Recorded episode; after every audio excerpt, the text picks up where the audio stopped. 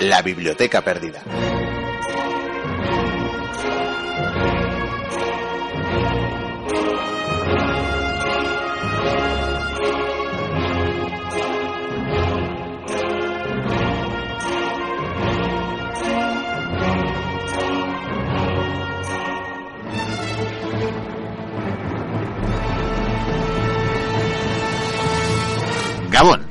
Muy buenas noches. Bienvenidos a la Biblioteca Perdida, el programa de historia aquí en la onda de Tastas y Rati Libre A.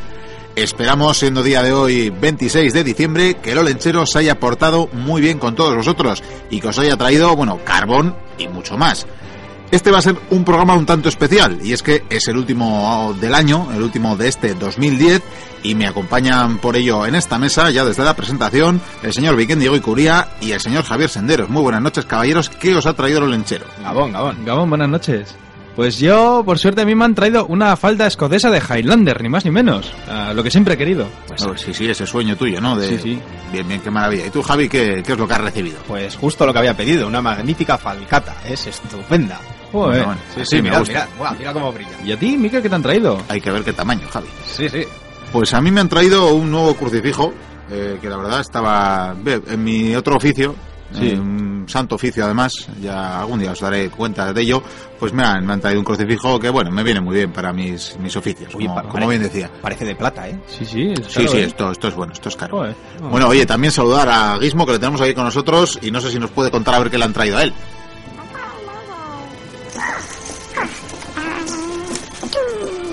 Qué de regalos, ¿eh? Sí, la verdad que sí, Oye, no se puede quejar, el animalillo, Sí, en sí. fin. No está nada mal, no está nada mal.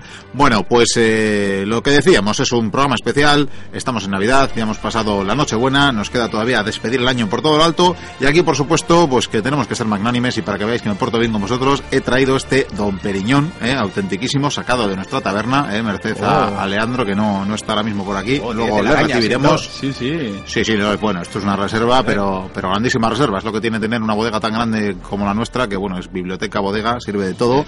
Así que bueno, brindemos, brindemos por este año 2010 y que nos vaya muy bien en el 2011. Felicidades a todos. Felicidades, Soriona. ¡Felicidades, Oriona!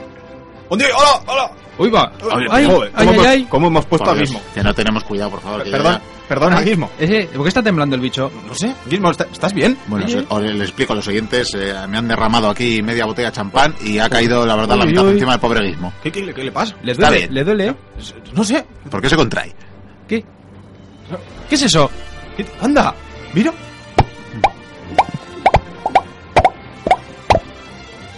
¿Qué? ¿Qué? Son... Han salido bolitas de pelo de... Sí, son bolitas. de Gizmo. Uy, es más, se tienen orejas. Eh, ¡Hola! Son, son clones. Oye, yo, yo, No más. sé, yo no sé qué es eso, pero por favor me van a llenar todo de pelo. Así que serán muy buenos todo lo que queráis, pero sacármelos de aquí. Ya, venga, ve- vamos a... Cógelos, Javi, vamos a llevarlos a que coman algo. Vamos, vamos. Bueno, y mientras tanto, mientras eh, bueno me sacan estos simpáticos animalillos del estudio, voy a adelantaros los contenidos del programa de hoy, que bueno, a pesar de ser un programa especial, pues eh, tenemos unas cuantas cosas que os hemos preparado a lo largo de esta última semana. Pues el plato fuerte de este programa será la tertulia, al rato que compartiremos con nuestros tertulianos de la mesa cuadrada. Eso sí, como ya os decimos, este es un programa especial y para ello hemos traído aquí al estudio, estarán con nosotros todos los amigos de esta biblioteca, todos aquellos colaboradores que han pasado en algún momento y en algún programa para hablar, bueno, de algún tema de los que hoy haremos buen repaso. Tendremos aquí a Leandro Bello, tendremos a Mario Luque, nuestro experto en táctica militar, por más que a él no le gusta que le llame así ni que le presente así, y también estará por aquí una de nuestras reporteras, Maitane Abasolo, y también estará Batir Chego y Curía, pero cumpliendo su labor, viajando en el tiempo y en esta ocasión al antiguo Egipto. ¿Para qué? Para descubrirnos los secretos de la construcción de las pirámides. Nos contará algo muy interesante, quizás un descubrimiento en primicia. Y una vez acabado el programa de hoy, tendremos también la última entrega de Iraganeko Crónica para todos nuestros oyentes euskaldunes. En esta ocasión hablamos de una noticia de esta misma semana, del descubrimiento de la que es la cabeza embalsamada de Enrique III, aquel que fuera rey de Navarra y de Francia en el siglo XVI. Y no olvidaremos, por supuesto, las... eh, las anécdotas y curiosidades de la historia que tanto os gustan. Pues hasta aquí el sumario y bueno, iba a poner en marcha el programa, pero veo que vuelven Javi y Vikendi. Sí, sí, hemos dejado a, a Gizmo y sus nuevos hermanitos. Es, es- es como si se hubiese reproducido. ¿De dónde me los habéis guardado? Que, insisto, tiran mucho pelo. Les he dejado ahí en la mesita con las obras de la, de la comida de Navidad y ahí estaban muy contentos comiendo Sí, pollo. sí, sí. Qué majo, sí. Sí. Bueno, bueno, pues hablando de comida, ¿qué os ha parecido el menú de hoy? Apasionante de momento, ¿no? Sí, no está mal. Tiene buena pinta. Sí, sí, me gusta. Hombre, si veo por ahí que ha venido Lourdes, ¿no? Nuestra compañera de, de antena de Tastas. Un poco raro, ya que hoy no hace mi camada, el programa de crianza natural que presenta. Opa. Hola, Lur. Bueno, pues a ver si viene y nos, y nos puede decir algo, ya que es un programa un tanto inusual el de hoy, a ver si nos puede decir algo sobre la biblioteca. ¿Pero dónde va? ¿De dónde habéis sacado esos peluches? Pero, pero nenes, pero si esos no son peluches. Los niños, pero es que nadie piensa en los niños. Oye, pues bueno, no, yo quería que viniera aquí a hablar de algo, pero parece que se va, se va con todos los niños en, en brazos, no sé, se va ahí apremiada. Parece que tiene muy mala cara, ¿no? Pues sí, no sé, no sé qué de tanta urgencia. Será, será la, la cena de Navidad que nos sienta habitualmente mal. Será, digo yo. Bueno, será, será. Pues nada, visto lo visto, seguiremos nosotros con el programa. Y por tanto, diremos este habitual, comienza la aventura.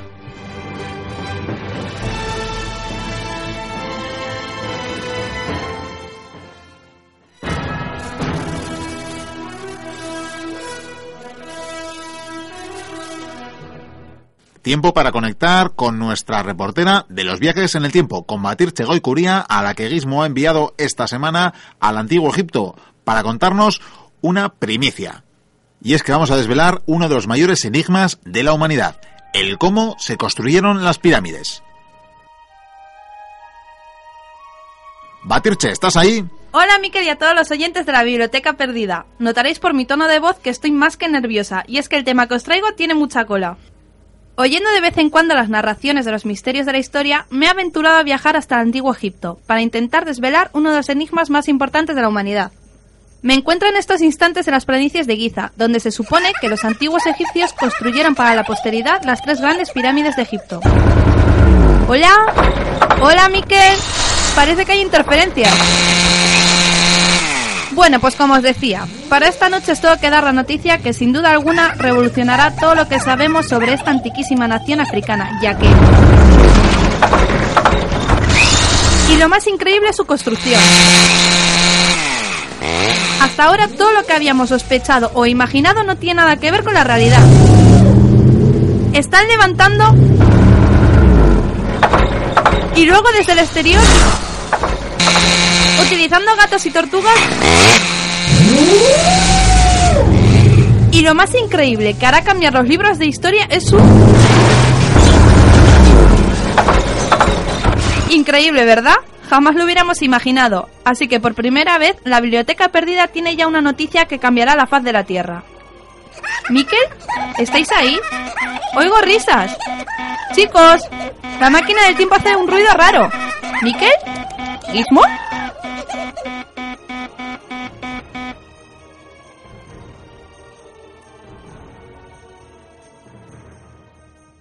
La biblioteca perdida. Tastas y Rati Librea. Vaya hombre, pedimos disculpas por la intromisión. Parece que hemos viajado tan lejos en el tiempo que no nos llegaba la señal con claridad.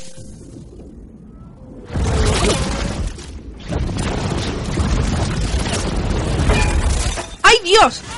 Eso que acabáis de oír es fuego de ametralladora. No entiendo nada. ¡Ah! He tragado agua de mar.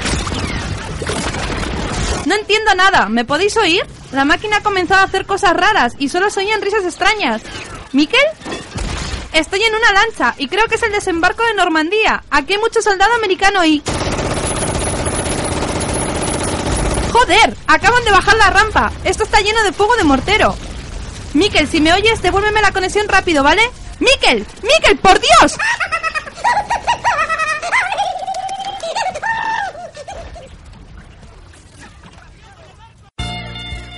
I've heard people say that too much of anything is not good for you, baby. But I don't know about that. Many times as we've loved and we've shared love and made love, It doesn't seem to me like it's enough. It's just not enough, man. It's just not enough. Oh, oh man. Lovely. My darling, I could.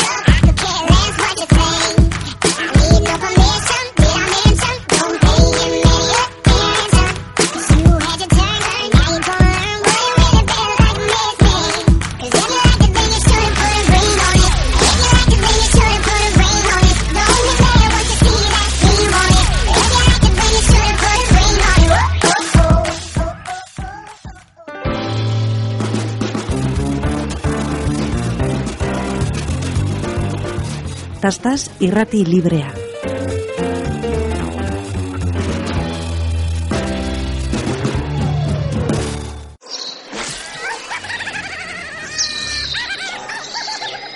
Soy Batirche. ¿Me oye alguien?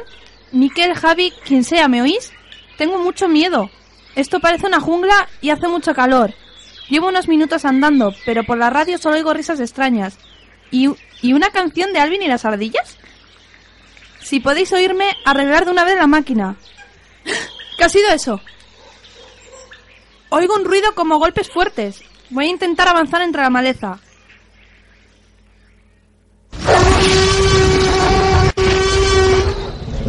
¡Coño! ¿Es un jodido tiranosaurio? Madre mía, esperemos que se haya podido subir a un árbol o algo semejante porque hoy están pasando la verdad cosas muy raras en este programa.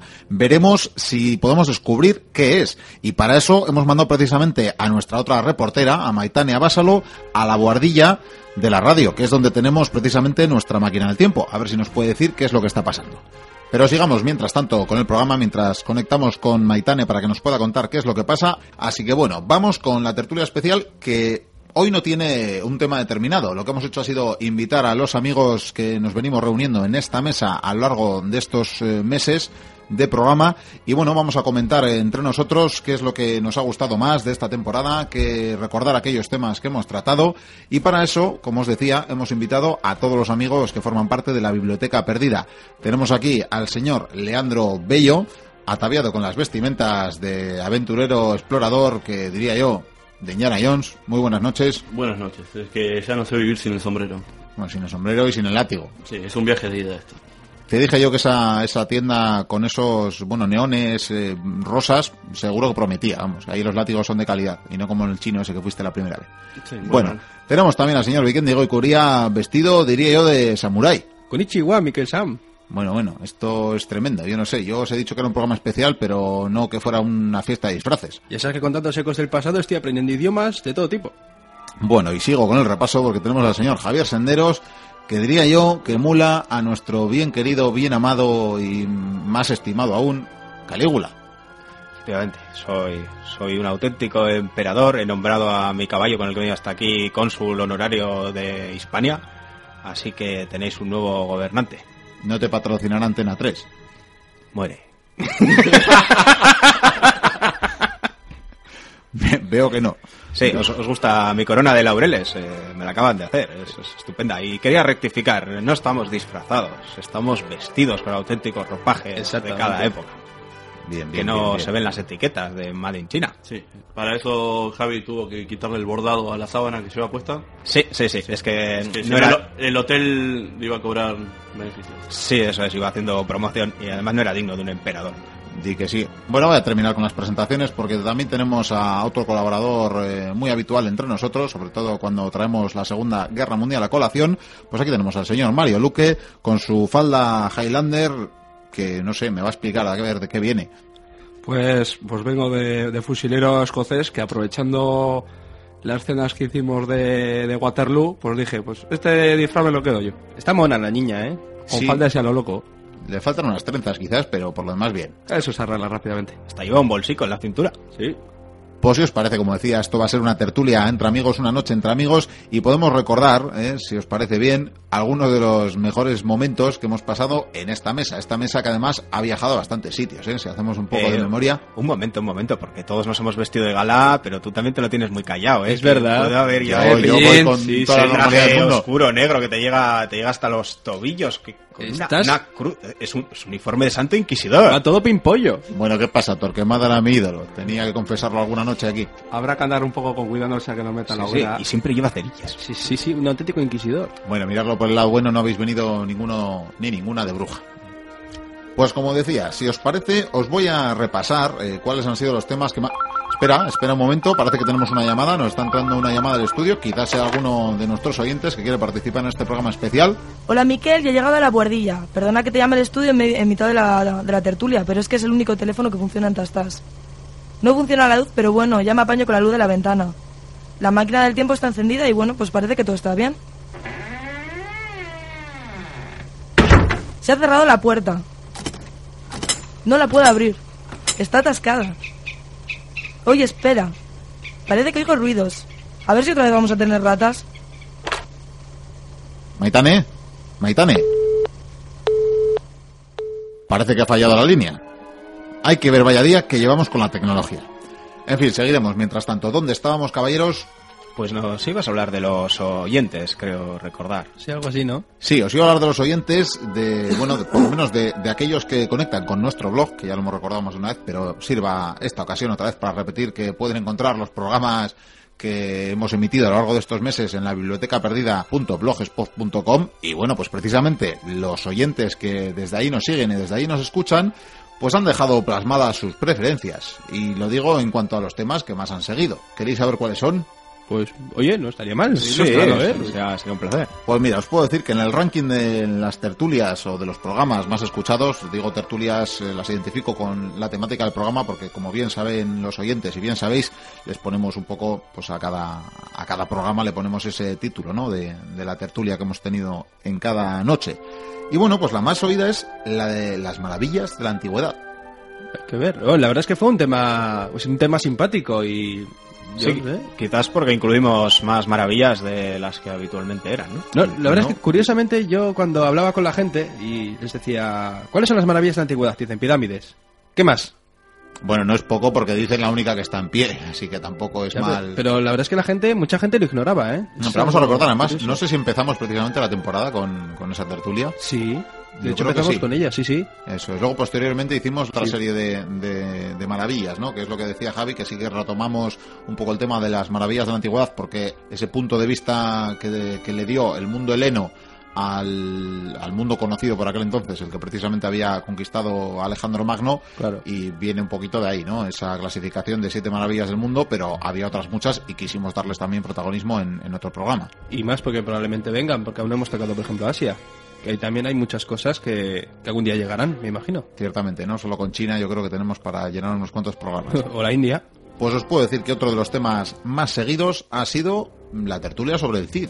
Hombre, ese personaje tan conocido y desconocido a la vez, ¿no? Quizá, quizás por eso, porque dimos una, una imagen pues un tanto diferente, ¿no? A la que estamos más habituados o que so- la que sobre todo recibimos en las escuelas. Yo creo que rompimos un poco con esa figura de... Igual desmitificamos el heroísmo, el héroe en sí. Sí, y igual por aquello que dijimos ya en la propia tertulia, eh, de que nuestras máximas referencias son al fin y al cabo literarias, porque en la escuela es casi únicamente con ese cantar que le hicieron por lo, lo que le conocemos, ¿no? Y luego, sin embargo, vemos que, que su realidad poco o bastante poco tuvo que ver con semejante descripción, ¿no? De, y, Sí, eso y es. cosas que le pasan, eso es una cosa... El problema es casi que le estudiamos más bien por la literatura y no en la historia. Y aunque sí que fue un personaje trascendental, pues bueno, ni lo fue tanto y desde luego no se le puede atribuir eh, ese papel que le dan como héroe de la reconquista. Sí, ah, no, ahí, ahí está, ahí lo has dado. Es, no, no tiene más. Es un héroe, es un cantar y realmente cuando sales de los estudios sabes poco sobre él. Sabes solamente las grandes hazañas que encima casi todas son mentira. Eso es, es todo parte más un poco de la construcción de un mito que, que del personaje histórico, ¿no? Del que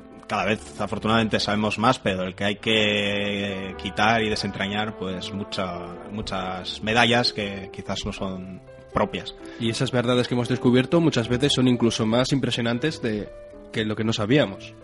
Y es, entre otras cosas, uno de los objetivos que teníamos con este programa, ¿no? Desmitificar y dar otros puntos de vista de la historia igual no tan conocidos. Sí, como por ejemplo en la tertulia de los filósofos, cuando hablamos por ejemplo de Diógenes. Sí, eso ha sido bastante recientemente y además tenemos aquí a Leandro, que gran conocedor de este filósofo. Sí, de, de ir de pote solamente con él, pero bueno. Sí. Por cierto, ¿qué tal con la bebida? Pues un poco pesado el pacharán, pero bueno, terminamos por ahí por el casco viejo de Atenas. Eh, Pacharán, sí, pacharán. Bastante, O sea, nosotros creyendo bastante que, digno, ¿eh? creyendo que no había participado en las anécdotas de aquel día porque había ido a urgencias debido a la cicuta y resulta que era Pacharán y acabó este hombre de, de marcha por ahí. Estaba de fiesta. Apenas Sí, sí. había una farra, hay, hay unas cuadrillas ahí de chiquiteros. Oye. ¿qué, qué más qué más programas han sido más oídos? Pues mira, curiosidad. Te voy a decir uno de ellos que igual lo podríamos haber tomado desde el CID, porque el CID eh, que conocemos es literario, como literarios son ciertos personajes de una tertulia también muy seguida, la de personajes entre lo real y lo mítico Oh. que tratamos y hablamos en su día, si os acordáis, del rey Arturo, de D'Artagnan, eh, Javi tomó este personaje de Dumas o de alguno de sus negros, a, a saber, y también del conde de Saint Germain, y me estoy dejando a alguien. El reino de Preste Juan, que fue muy Y el gracioso. reino de Preste Juan, eso es, que lo hiciste tú, aquellos dragones que, que bien le hubieran venido es que- a los cristianos y a la Sí, sí. Fue una de las tertulias más simpáticas que hicimos y nos reímos bastante. Sobre todo cuando estuvimos pensando en cómo hacerla. La verdad es que tuvo mucha mucha gracia. El rollo de los dragones y del espejo mágico y el papa que recibía cartas a saber de quién y mandaba y le respondían. La verdad es que estuvo muy simpática. Sí, ya digo yo que hay que poner el remite siempre en el correo. Sí, y hablando otra vez más de literatura creada a partir, eh, pues casi de la nada, ¿no? De las pocas referencias históricas de, había de toda esta gente de la que hablamos y sin embargo toda la producción de en papel que, que han sido capaces de generar. Y aún no sabemos quién se hizo pasar por Javi, que seguramente era el conde de Saint Germain. Sí, sí, esto tenemos que aclararlo. Sí, Eh, sí. eh, ¿Eras tú o no eras tú el Yo- que habló ¿qué de? D'Artagnan? Yo, yo pasé amordazado horas. Sí, sí, que Javi fue a por el pan y de repente no recordaba nada y estaba en el armario de las escobas. Bueno, pues lo, lo cierto es que el, el conde Saint Germain, disfrazado de ti, nos dio un- una interesante exposición sobre de dónde viene el personaje de D'Artagnan. Y nos asustó. Es que a mí me faltaban los apuntes. Ah, yo traía ahí un montón de hojas y tal. Yo solo estaba amordazado al lado de una escoba. Yo estoy convencido que algún día volverá. Volverás, sí, sí. Joder, pero que os coja otro. No tengo la menor duda. Y bueno, Leandro, ¿tú qué recuerdas de- del conde Germain? No sé si has tenido alguna pista más de él. Pues de hecho, sí, he estado haciendo algunas investigaciones y he llegado a la conclusión de que no solo Wikipedia es una fuente de datos fidedigna, sino también eh, he encontrado algunos documentos en Wikileaks. O sea, Uy, ¿Nos estás diciendo que Saint Germain aparece en los documentos de Wikileaks? Efectivamente. No, no quiero decirlo en voz alta por cuestiones. no Tengo un par de chicas ahí que me están acosando y que no sé cómo puede terminar esto, pero... Bueno, bueno, bueno, esto, esto es Uy. increíble, ¿eh? Qué barbaridad. Más gordo de lo que creíamos. Bueno, y también, también tenemos que mentar algunos temas muy interesantes porque en esta temporada hemos tenido unas tertulias muy interesantes con un colaborador, eh, bueno, con falda, todo hay que decirlo, con falda hoy, esta noche, porque Mario Luque nos ha hablado pues del día D, nos ha hablado de, de batallas napoleónicas. La verdad que hemos introducido un nuevo, un nuevo tema. No sé qué, re- qué tertulia recuerdas con más cariño, Mario. Yo creo que puede ser de Normandía, ya que dijimos varios datos que no se saben al principio del todo, no, se, no son fáciles de encontrar. Y yo creo que al público pues le- les gustaría saberlo. Pues, Sí, la verdad es que dimos una información con lo que la gente pues puede tener una idea más clara de lo que fue ese desembarco tan grande y tan increíble que fue, donde se manejaron unos números impresionantes y donde ahí comenzó lo que fue el viaje ya hasta Berlín de las tropas aliadas. Yo creo que fue un tema bastante peliagudo. Más peliagudo creo que fue igual lo de Stalingrado, que fue un combate Eso te iba a decir, terrible. que, que es- es todo el plan que quieras, pero si los rusos no están al otro lado... Está claro, la verdad es que Stalingrado fue una batalla terrible, como bien estuvimos Sí. narrando. Hay muchos datos que, que no llegamos a contar que, bueno, también hay que dejar un poco al oyente que, Que investigue investigue un cuenta, ¿no? poquito, que es lo divertido. Hombre, un- una cosa que la gente igual no sabe es que muchas veces estamos apurados con el tiempo. Muchas veces el tiempo no nos deja, no nos da pie a contar más cosas que nos dejamos en el tintero, está claro. Es que os tengo que cortar. Llega un momento que Sí. os corto o me cortan a mí. Y muchas No cosas, sí, muchas cosas no se cuentan y otras pues tenemos que simplificarlas porque no, no podemos eh, contarlo todo. Y también tenemos el tema de que hay que explicarlo de una manera simple para que todo el mundo lo entienda, que eso es algo que creo que hemos conseguido. Por no decir que a veces nos engorilamos con determinados casos en los que nos enzarzamos, pero bueno, supongo que al final también es interesante, ¿no? Quizás no desarrollamos en toda su amplitud todo, pero hay ciertos temas en los que incidimos más, pues porque nos interesa o porque encontramos hay controversia. Por ejemplo, en la tertulia de Waterloo tuvimos que hacer un buen estudio sobre la manera en la que podemos explicar esa batalla, hablando de esos movimientos tácticos, de una manera simple que cualquier persona pudiera entenderlo. Alguien que no conozca sobre esa batalla o no conozca sobre la estrategia de los movimientos tácticos en la época napoleónica, ¿cómo se lo puedes explicar? Creo que dimos con la fórmula de una manera simple y que se pudiera entender todo bien. Y Mario, hemos tratado, como decíamos, eh, guerras napoleónicas, la Segunda Guerra Mundial. Hay muchos más conflictos, de eso está bastante bien servida la humanidad. ¿Qué otros temas, qué otras guerras crees que son interesantes para traer al programa? Pues también podríamos contar de las batallas que hubo en el Pacífico, de, por ejemplo, las batallas que tuvieron los distintos ejércitos desde la, desde la fin de la Segunda Guerra Mundial hasta hoy en día, por ejemplo, como Corea, o Vietnam, o otras tantas. Y yo creo que será bonito seguir investigando y demostrando a la gente pues que también se puede estudiar y se puede hacer algo bonito. Bueno, y también que, que se puede hablar sobre guerra desde la radio y, bueno, aportar algo, algo interesante al respecto, ¿no? Y también... Espera, espera un poquito porque como estáis oyendo, vuelve a entrar una llamada, que no sé si será de algún oyente o de Maitane que nos cuenta algo nuevo. Hola Miquel, soy yo otra vez. Maitane, ¿qué pasa ahí arriba? He conseguido conectar el teléfono a los cables, que estaban mordisqueados. Todo apunta a que tenemos ratas. Y deben ser muy grandes, la verdad. Vaya, que como me encuentre una por aquí la vamos a liar. Esperar un minuto. Algo está avanzando desde el fondo de la sala. ¿Alguien o algo? Puedo ver algo escudriñando desde el fondo. Dos discos luminosos. ¿Son ojos? Pueden que sean una cara. Tiene unas orejas enormes. Vaya pedazo de rata. Acabo de darle con lo primero que tenía en la mano. Es un vimilla. A ver, a ver, un momento. Esto no es una rata. Es un gremlin. ¿Qué ha dicho qué?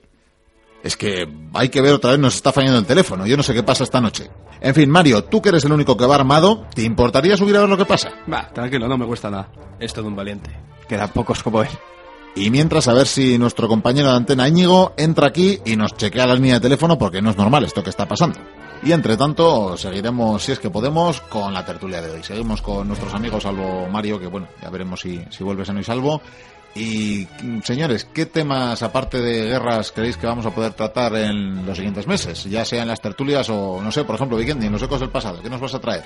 La verdad es que he estado haciendo un planning, más o menos, intentando pensar que todo lo que voy a englobar. Y en principio me gustaría centrarme en la época napoleónica, ya que hemos hablado hace un momento de eso, eh, centrado en la guerra peninsular, como, como lo llamaron los británicos, o lo que fue la guerra de independencia aquí, para hablar sobre esos combates y asedios que hubo en, pues en las provincias, tal, para hacerlo de una manera más cercana. También estoy pensando en hablar de las cruzadas, vamos a meternos un poco en la Edad Media, para hablar de entre los cristianos y los árabes, todos esos conflictos. Sería muy interesante quizás a- acercar las cruzadas desde los dos bandos, ¿no? No, sí, sí, por supuesto. En principio, eh, como hice ya en su momento con esa trilogía de las guerras médicas, me gustaría hacer una trilogía de cruzadas donde puedan participar los dos bandos, para que la gente comprenda cómo fue eso pues de un- desde la visión de los dos bandos. Yo diría que de las cruzadas tiene también un componente como la propia reconquista o la teórica reconquista de la península ibérica, que más que dos bandos había intereses por todas partes. ¿no? La verdad es que Sí, fue, fue un había, había, pues unos 400 bandos o casi uno por líder. Eso no quitará también para que siga contando historias como las de investigadores o, por ejemplo, cuando dice la de Arquímedes o la de Zenobia, pues me parecieron muy simpáticas. O sea que entre estas historias que voy a contar, pues siempre van a estar los, esos personajes que yo creo que la gente le, le- le gusta y yo creo que se aprende mucho de ellos. Son, no son personajes desconocidos, pero tú dices a alguien Arquímedes, pues te puede contar algo de Arquímedes, pero luego cuando oyes ese eco del pasado, que cuesta un montón hacerlos, por cierto, y, y oyen todas las cosas que hizo, eh, es como humanizar ese personaje. Cuando leemos un libro de historia, tú lees y bueno, ese personaje tiene un nombre que tú lees esas letras, pero la intención de todo esto es humanizar y a intentar acercar al público lo que fue. De hecho, por eso son los ecos del pasado. De ahí más o menos vendría. Yo, bueno, por aclarar un poco a los oyentes, la concepción de, de estos ecos, como bien dice Vikendi, es compleja. Tanto que le encerramos en un cuarto oscuro con una pequeña lamparita, un flexo de estos del Ikea, por supuesto no da para más, y le tenemos a pan y agua hasta que hasta que nos complace el, el eco. Sí, yo, bueno, personalmente yo le renuevo el agua cuando veo que tiene bichillos y eso. No se puede quejar. Así Bueno. que eres tú el que me lo cambia una vez a la semana, ¿eh? Sí, te Javi es un humanitario, la verdad que no, no puede evitarlo. No me deja, el gran inquisidor no me deja, pero bueno, ya sabes que yo, es que cuando veo sufrir. Bueno, y tú, Leandro, en el Gastronomicón, por ejemplo, por hablar de, de otras de las secciones, eh, bueno, que le llamamos internamente flotantes, ¿qué nos vas a traer los próximos meses? Bueno, podríamos decir que tenemos varias marmitas al fuego en las que se están cocinando eh, los próximos capítulos. Yo, yo lo, lo he olido y bueno, Mm. tiene muy buena, buena pinta. Bueno, pues adelántanos. Espera, parece, bueno, eso que estáis oyendo. Cierra, cierra la puerta como sea. Os decía que esto que estáis oyendo es eh, Mario, que ha bajado de, de la bordilla a ver qué nos cuenta. Respira, Me cae de susto, tío. Mario, ¿qué es lo que está pasando? Pues que, que no eran ratas. Que me has engañado, que yo pensaba que subía ratas, he subido todo confiado para arriba y lo que había era mucho gremlin malo, que había estaba, había un huevo de ellos. Pero Gremlins, ¿cómo ver Gremlins? Por Dios. Que no había... Sube, sube otra vez, a ver si lo ves. Serán ratas, digo yo, como el año pasado, que es el problema que tenemos aquí siempre en la bordilla. ¿No, Íñigo? Tranquilos chicos, yo me encargo de ellos. Yo la verdad es que veo a Mario Sí. muy asustado, ¿eh? Bueno, que no digáis ¿Cómo tonterías, dices de que verdad. eran, eran verdes? Eran grandes verdes, una mala leche tenían... Bueno, ya los veréis Pero, luego. no sé, no sé. Ya los veréis luego en las ratoneras y ya os voy a decir yo que parecéis niños a veces. Seamos serios, señores, y sigamos un poco hablando del programa, que es a lo que hemos venido, que para eso es un programa especial y parece esto que lo estamos convirtiendo en, en fin, en una parodia. Vikendi, eh, cuéntanos un poquito qué puede entrar en los siguientes programas en los misterios. Yo, bueno, los misterios de la historia, aunque hemos hecho poquitos, yo creo que es una sección bastante simpática. Y yo, por mi parte, me quiero adentrarme en lo que fueron las civilizaciones antiguas Había un montón. Que, que no han existido, o sea, uy, perdón, que no han existido, que han desaparecido, o esas leyendas donde se cree que hubo civilizaciones, o esas que están debajo del mar. O sea, yo me quiero un poco adentrar en lo que fue el pasado antiguo, antiguo de verdad. Tienes balas suficientes, ¿no? Sí, sí, sí. O sea, estas civilizaciones que sabemos o creemos que pudieron existir, pero de las que no tenemos rastros reales, ¿no? Sí, exactamente. Cuando hablamos ya de Mega de Yonaguni eh, ya dimos unos toquecillos, pero es que hay mucho más, hay muchos más temas. Hombre, no vamos a venir con el mito de la Atlántida porque Atlántida ha habido muchas. O sea, porque hablamos de muchas zonas o territorios. Hay quien dice continentes desaparecidos, no lo sé. En fin, será lo que tengamos que investigar y aquí os lo traeremos. Sí, también un poco algunas modificaciones en el formato. Eh, Algunos temas los vamos a tratar en solitario, eh, más bien van a ser monográficos. Algunos weekendi, otros show. Sí. Seguro que ha pasado. Sí, nos vamos a dividir para intentar abarcar más, porque realmente hay tantos y tantos misterios que es que no, no, no damos. No, yo creo que me- Leandro me comentaba uno en el pasillo algo sobre Dante Alighieri, ¿no? Algo interesante. Sí, ¿Nos puedes algo anticipar? so- sobre Dante Alighieri y la ciudad de Buenos Aires. que aunque no les parezca, bueno, tiene algo de historia ahí. Tiene amiga, pero es que no podemos contar nada, eso será la siguiente temporada. Bueno, bueno, no me anticipáis nada, hay que ver, hay que ver. Pues ahora le voy a dar eh, pie a Javi, ya que no me calla, que parecemos que estamos aquí en un aula de estudiantes, así que Que- adelántame tú que vais a, o que vas a tratar en Musique. No estoy seguro eso de las ratas. Eh, bueno, vamos, vamos a centrarnos. Eh, musique, pues musique, bueno, la verdad es que estamos preparando un buen, buen archivo musical. Eh, y, no será porque no hay temas. La verdad que, bueno, la idea es recuperar a varios de los compositores más famosos y hablaros, pues brevemente, porque el espacio da para lo que da. Como ya veis, muchas veces nos quedamos cortos o sobrepasamos el tiempo reservado, pero es inevitable. En el momento que quieres mostrarle un poco de la música de la gente de los pueblos, eh, enseguida se van los minutos. Pues como se hablaba de los compositores, a los que la verdad es que tengo bastantes ganas, así como a ciertas músicas más desconocidas, ¿no? Para, para nosotros, de pueblos pues eh, más indígenas, ¿no? Saber que al final quizás estén con, un poco más unidos a esa música primigenia que, que estos compositores no dejan de ser muy interesantes, pero que sí que tienen más presencia que quizás esos que trataremos de recuperar, ¿no? Eh, Son músicas eh, autóctonas como, yo qué sé, desde explicar el, los diferentes procedencias que pueden tener la chalaparta, funciones de su música, a, a músicas macedónicas, bueno, eh, hasta donde lleguemos, la verdad es que será por temas musicales. Bueno, será, parece muy interesante, así que eh, permaneceremos atentos a, a los espacios de música. Que seguiremos, por cierto, ya podemos adelantarlo, seguiremos más o menos con los mismos periodos, ¿no? Una vez al mes tendremos estas secciones. Pues tantas como, como se no- nos permita el Santo y el Gran Inquisidor. Bueno, y tantas como tengamos, porque también podemos adelantaros y ya veremos si, si conseguimos, eh, bueno, aumentar el número de, espacios, pero quizás podríamos tener alguna novedad de cara a la nueva temporada. A partir de, de enero quizás tengamos una, una nueva sección. Ya veremos eh, de qué va. Luego me han dicho unas, de unas voces femeninas, ¿no? Sí, le daremos más. Tenemos ya nuestras intrépidas reporteras de los viajes en el tiempo. Tenemos a Batirche y a Maitane. Pero bueno, vamos a tener alguna voz femenina más y precisamente pues para poner a, la mujer en, el lugar que le corresponde en la historia y que muchas veces se ha negado, ¿no? Hay que ver, la biblioteca no para de crecer, ¿eh? En el poco tiempo que llevamos, cada vez somos más, cada vez más contenidos, por suerte más tiempo, y aún así siempre se nos queda corto el tiempo, ¿eh? Siempre se nos queda corto y siempre nos falta, ciertamente. Siempre nos falta, es, es algo... Aquí Lean y yo estamos deslomados de poner estanterías. Sí, sí. Es más, recuerdo cuando estuvimos preparando la tertulia de Da Vinci, no sé si os acordaréis. Y esa tertulia nos costó un montón prepararla para luego contarla aquí en directo. Y ciertamente eh, nos salimos, bueno, cuando acabamos la tertulia teníamos un mal sabor de boca, porque llevábamos hablando un montón de rato y es que no habíamos contado casi nada. La verdad es que hay algunos personajes que seguramente tienen que volver a salir. Es que se habla como un hombre del Renacimiento y realmente lo es. O sea, tocó tantos temas. Y falta. tanta profundidad. Y con tanta capacidad. Sí, y encima con él ya, si empezamos también con Roger Bacon o con eh, hasta Nessus Kircher también es un personaje muy interesante o pf, Newton, es que son unos personajes que tienen mucha cola. y- Sí, yo la verdad es que también tengo, tengo ganas de hacer más biografías. Parece que a la gente les gustó y Sí. bueno, será por personajes de vida apasionante a lo largo de la historia. La verdad es que, bueno, Sí. A mí me gustó mucho la de Galileo, la verdad.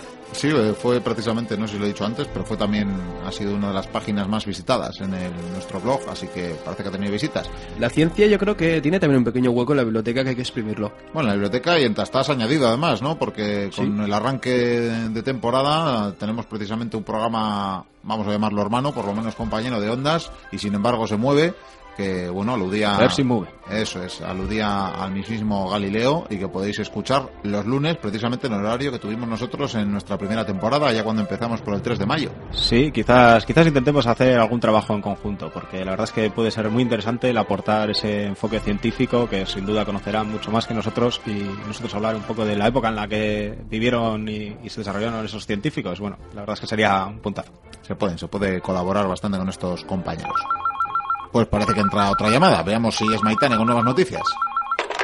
Miquel, soy yo otra vez. Te llamo desde el móvil porque el teléfono ya no funciona. No te lo vas a creer. Me he cargado otros cinco como los de antes. Son gremlins malos. Te lo dije, Miquel, te lo dije y no me creéis ninguno de vosotros. Madre mía. Silencio, por favor. Maitane, cuéntanos qué pasa. Estoy mirando por la ventana. Hay un follón en la calle enorme. Debe haber money porque veo humo en diferentes calles. ¿Oís las sirenas? ¿Qué es eso? Un momento. Están saliendo del portal de Tastas cientos de esos seres. Hay que salir de aquí cagando leches. Bueno, a ver, tranquilidad, por favor, mantengamos la calma, que no podemos abortar el programa por una simple plaga de ratas, de verdad. Aguanta ahí, Maitane, que vamos a hacer un poco de labor informativa intentando saber qué es lo que está pasando en las calles. Voy a llamar a- al 112, a emergencias, y a ver qué me dicen. A ver, uno, Tío, tío, qué uno, movida, qué movida. dos. Sí, eran muy grandes las ratas. A ver, la Real Día, que emergencias. ¿Hay alguien ahí? En aula, de ratas con... A ver, ¿hay alguien ahí?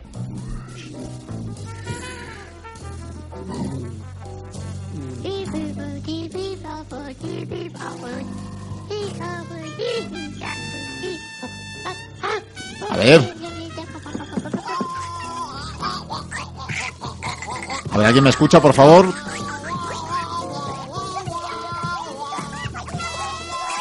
Oye, desde luego estos teléfonos tenemos fatal. No sé si hay un cruce de líneas.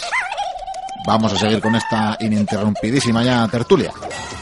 Y intentaremos llamar más tarde a emergencias otra vez, a ver si nos cuentan qué es lo que está pasando en las calles. Joder, no sé, no sé, pero a mí se está poniendo un cuerpo que, vamos, madre Yo mía. me empiezo a poner muy nervioso, ¿eh? Uh, mira, mira, Miquel, yo sinceramente me voy a ir de aquí ya. O sea, estoy harto. No voy a esperar a nadie. ¿Os venís o no? Yo, a mí me da miedo salir fuera, ¿eh? Hombre, yo creo que tampoco, o sea, habrá que, habrá que mantenerse un poquillo aquí, ¿no? No Pero un poco de los cordura. oyentes. ¿En serio te, te quieres salir? Yo, la Sí, verdad sí, es que sí, yo- la, cara, la cara de Mario es de... Viendo lo que ha visto en la escalera y sabiendo lo que ha dicho Maitane, que está desde arriba viendo, yo me voy. Yo recuerdo que nos debemos a nuestros oyentes. Pues, pues mira, los oyentes tienen en estos momentos más problemas que, que oír el programa, creo yo. Yo sinceramente yo me voy a ir. O sea, vosotros no habéis visto lo que he visto yo en la escalera y sé lo, sé lo que me van a tener que enfrentar. O sea, que me voy a coger el fusil y me voy cagando leches a la calle. Bueno, mira. Prefiero salir a la calle y pelear que quedarme aquí esperando a que entre. Bueno, bueno, pues si te vas a poner así por una plaga de ratas, por más grandes que sean, lo que voy a hacer es eh, que dejes ahí ese, ese fusil que llevas y te vamos a dejar este recuerdo de las playas de Normandía que te va a ser bastante más útil. ¡Oh! Una MG. Yo creo que tendréis que venir conmigo. Con esto yo creo que podemos llegar a casa todos. No, no, yo al resto recuerdo que nos debemos a nuestros oyentes. Bueno, Mario, pues eh, suerte. Oye, si están las cosas muy mal... Es todo un valiente. Llama, ¿eh? ¿Seguro que no queréis venir? No, No, no queremos seguir aquí. Si encontrás comida, podrías volver, ¿eh? Bueno, pues quedaros ahí, sensatos. Un héroe. Se acaba de ir. Y este hombre a mí me llega a asustar, ¿eh? Mira, mira, mira, mira el fuego, el fuego. ¿Cómo dispara? Tanta guerra, tanta guerra, yo le veo un poco desquiciado. ¿eh? Y se habrá tomado antes de mí. Bueno, pues sin el impulsivo Mario tendremos que seguir con esta tertulia, este programa especial se está convirtiendo en, no sé, en una desdicha y una suerte de, de, y sobre todo ruidos, porque no sé si vosotros los oís, pero yo desde luego desde los cascos me entran unos ruidos tremendos. Ya, de vez en cuando, yo, yo no sé si será la radio. Sí, sí. Y, ¿Está fuera? ¿Por qué se ríe carcajadas, Mario? Bueno, no sé, no sé. Como decía, que estamos en este programa especial y estamos hablando un poquito de los entresijos del programa, ¿no? Y una de las cosas interesantes para contar a nuestros oyentes es que sepan, pues, el origen precisamente de dónde son. Sí, Y podemos deciros que el segundo país desde donde más se nos escucha, el primero es evidente, pues eh, viene siendo Holanda, que no sé qué os parece. Holanda. Oye, pero ¿hemos entrado en el EGM o cómo es esto? Qué heavy. No, bueno, eso, estos son los datos para que os hagáis una idea de aquellos que se conectan con nuestro blog. Es decir, aquellos Ah, ah, que... digo, sí, ahora nos van a tener en cuenta porque sí. No, no, ahí estaríamos por encima de, de la COPE, por lo menos espero, pero... Pues sí, yo también, espero. ¿Y de, de qué más sitios? Pues mira, tenemos eh, mucha gente que nos escucha también desde Francia, Anda. sí, cosa curiosa, y también en el ranking entre los primeros están los Estados Unidos. Yo que pensaba que solamente nos oían los amigos. Bueno, La verdad es que no está mal. Ya veis que alguno más. eh, tenemos también gente desde Chile, desde México, tenemos también argentinos. Eh, lean, Por lo menos en mi casa parece que. Ah, bien, bien, bien. eso es bueno. Bueno, bueno, qué menos. Yo, eh, yo me esperaba que fueran los primeros del ranking casi. eh. Yo quería más oyentes de Argentina que de Euskal Herria, pero no, no ha habido, Por no ha sido posible. visto, tengo muchos amigos que mienten. Sí, sí. bueno, cuando vayas por allí ya sabes lo que tienes que hacer. Dejarles el, no, el dial te iba a decir, pero el dial como que desde allí igual no se nos escucha. Por más que Bilbao sea el centro del mundo, Nada, que lleve el dirigible donde tenemos el, Sí, el sí. logotipo y demás. que eso es una buena promoción. El merchandising, el merchandising tiene que funcionar. Bueno, pues hablando de merchandising, a ver si llevas a Argentina unas camisetas o un algo. Sí, sí, eh, disculpa, Microsoft, pero la verdad es que eh, Mario acaba de salir y bastante bien armado y parte de nuestro equipo está ahí afuera eh, en la guardilla y bueno, está como puede. o sea, La situación es terrible. Sí, y está desarmada esta chica, así que me parece que lo que corresponde como buen caballero rioplatense, eh, me parece que voy a salir yo también del estudio. Eh, Javi, por favor, alcanzame el látigo. Toma, to- toma, toma. Oye, pues eh, a- adelante. Yo no pensaba que estarían las cosas mal. Sí que veía Joder. sufrir a Batir, pero Sí, sí. la verdad es que Maitane casi me había olvidado. Que Sí, bueno, estaba- la pobre Maitane, eh, o sea, Pero la sí, hemos sí. dejado sola ahí fuera. Así que yo, si me permiten, me retiro. Que sigan bien. Bueno, Bueno. ahora- Bueno, bueno, hay que. Ahí hay va. que- Lean, el sombrero, Le- lean, el sombrero. el sombrero. Oye, ¿no oís una musiquilla como de Indiana Jones? Pues, pues algo, algo, algo escucho por ahí. De verdad que hoy están los programas de edición, está, están las mesas, está todo fatal, ¿eh? Todo interferencias. Yo, yo cada vez te estamos quedando menos aquí dentro. Sí, eh, hemos empezado siendo cinco y estamos tres. Yo, yo coste que la tertulia de hoy la pago por minuto de asistencia, ¿eh? Así que más de uno os voy a recortar el sueldo. Bueno, bueno, en ese caso Eh, no pasa quedamos, nada, quedamos, hombre, sí, quedamos, sí. sí. Que le echa un ojo a un... qué Sí, sí. Bueno, ¿y de qué más cosas hablamos hoy? Bueno, pues la verdad que me estoy perdiendo ya un poco en el guion, porque desde luego están pasando cosas tan raras que, que uno se pierde, no hay manera de seguir adelante. Pues eh, oh, mira, yo la verdad es que me he quedado antes con ganas de decir cuando hablamos de las tertulias que a mí me gustaría tocar eh, temas locales, eh, ¿sabes? Un poco, sobre todo he estado pensando que, que este año ya se nos va, pero, pero ya el siguiente, ya todo lo pasado, se ha, su- se ha cumplido el aniversario de, de lo de Zugarramurdi, el, juicio el juicio sobre Ah, sí.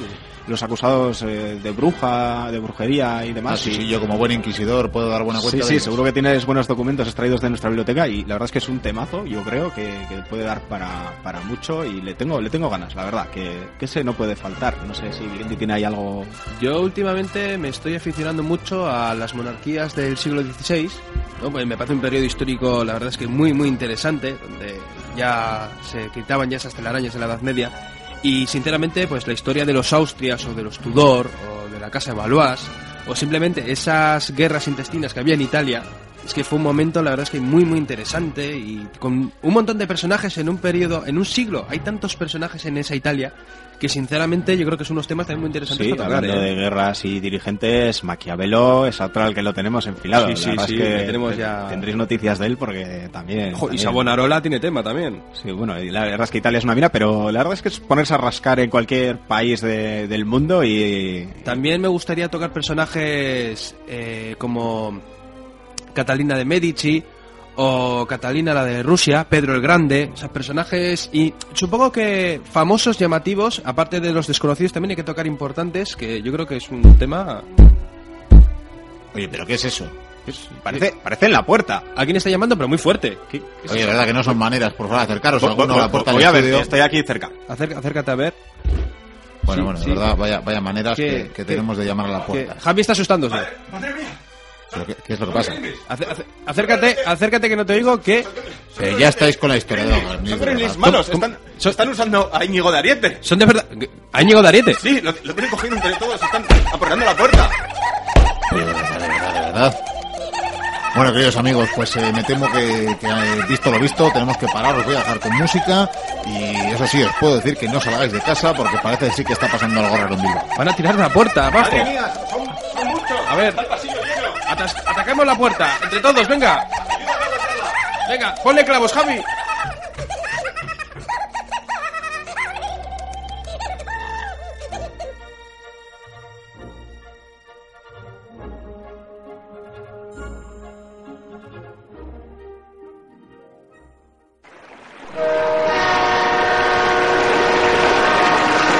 Miquel, ¿eres tú el que llama? ¿Por qué no contestas?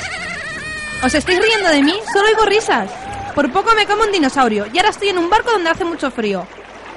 No entiendo nada, parece que estoy a principios del siglo XX. La gente viene y va y me mira como un bicho raro.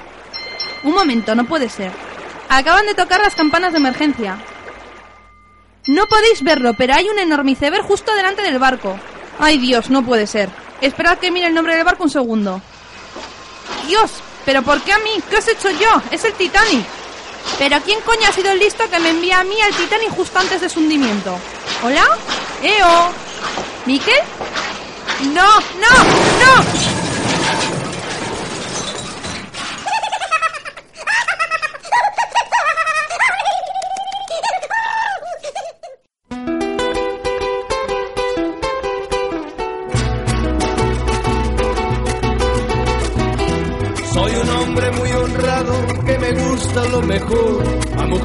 No me falta ni el dinero ni el amor.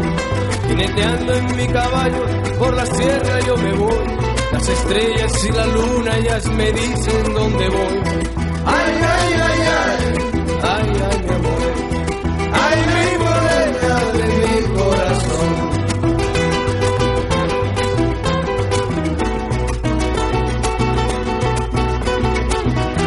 Me gusta tocar guitarra, me gusta cantar el son. Mariachi me acompaña cuando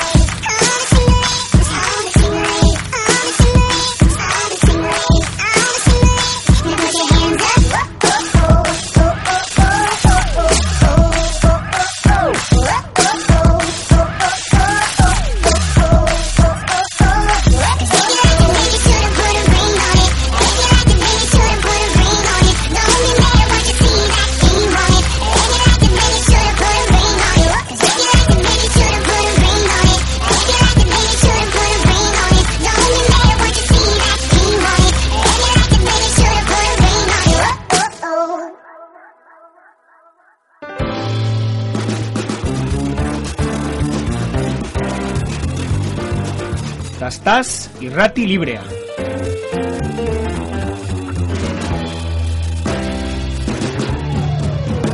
Pues volvemos tras estos minutos musicales que una vez más no se corresponden con lo que teníamos programado. Así que, vaya, tenemos otra llamada imprevista a debatir.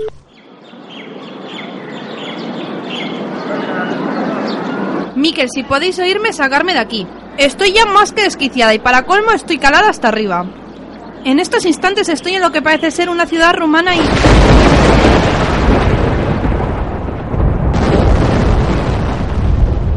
Vale, perfecto, el Vesubio. Estoy en Pompeya y acaba de explotar el volcán.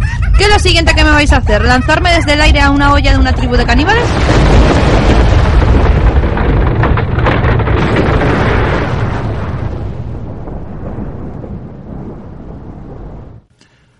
Vaya por Dios, más percances, esperemos que esté bien nuestra reportera, que ya ha salido de unas cuantas hoy, pero vamos, están pasando muchas irregularidades en este programa.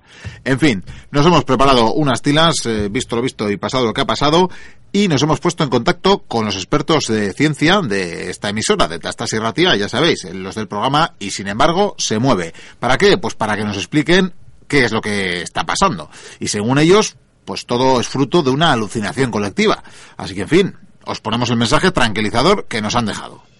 Tras este estado de pánico provocado por las declaraciones en la biblioteca perdida, nos hemos mantenido consultando diferentes fuentes bibliográficas, como algún paper, y hemos llegado a proponer algunas hipótesis sobre lo que ha acontecido. Eh, por ejemplo, tenemos aquí con nosotros a, a Eneco, nuestro experto en sustancias que afectan a las capacidades cognitivas, que nos va a explicar pues, cómo- qué piensa él que ha ocurrido. Bueno, pues he llegado a la conclusión de que cabe la posibilidad de que se trate de una intoxicación alimentaria.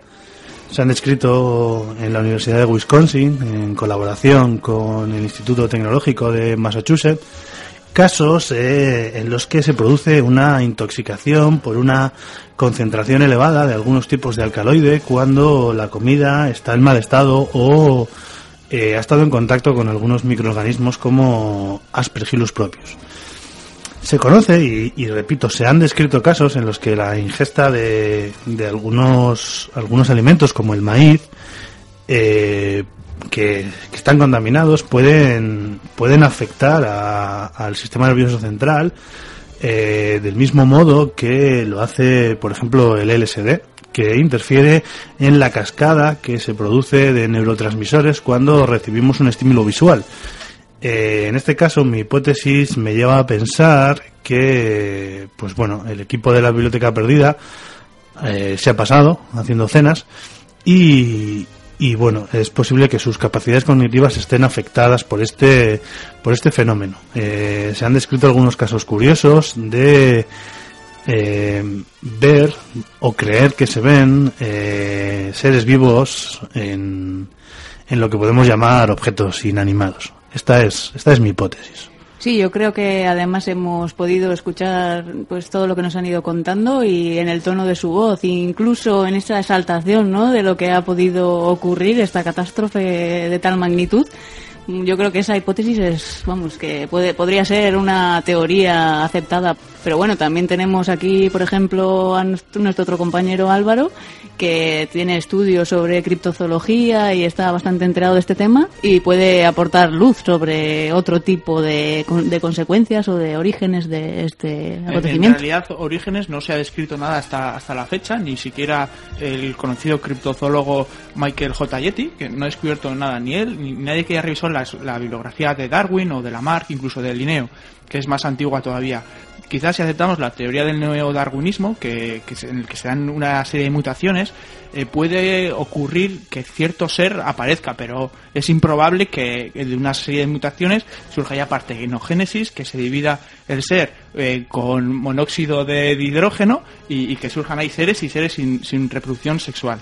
Quizás hay estudios más recientes en el que ratones gigantes con eh, transgénicos, con la hormona del crecimiento humano, eh, que expresen una alta musculatura y su tamaño sea muy elevado, pero eso no da lugar a la partenogénesis que hemos dicho antes, a que se creen eh, nuevos seres sin una reproducción sexual. Sí, lo que no sé si estás tú enterado por toda esta bibliografía que vamos revisando, cada uno la nuestra, si hay algún resto arqueológico, algún sedimento algo que demuestre la existencia de seres parecidos.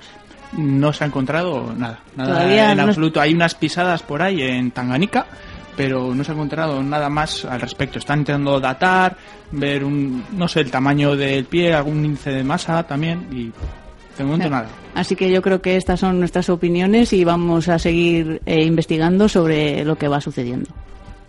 Bueno, pues eh, ya hemos escuchado la explicación, así que vamos a tratar de seguir el programa con mucha calma. Vaya, está entrando otra llamada. Hola por decimoctava vez, cabrones. Estoy ya aburrida de estos viejecitos. Me encuentro ahora mismo en una estepa donde hace un frío horroroso. ¿Qué va a ser lo que viene ahora? ¿Eh? ¿Huracanes, volcanes, velociraptos o ya toca el día del juicio final? Un momento. Parece que veo gente venir para aquí. Las colinas no me dejan ver. No puede ser. Decirme que no puede ser. Todo el maldito ejército de Gengis Khan viene en mi dirección. Yo ya no sé si rendirme o correr. ¿Me oís?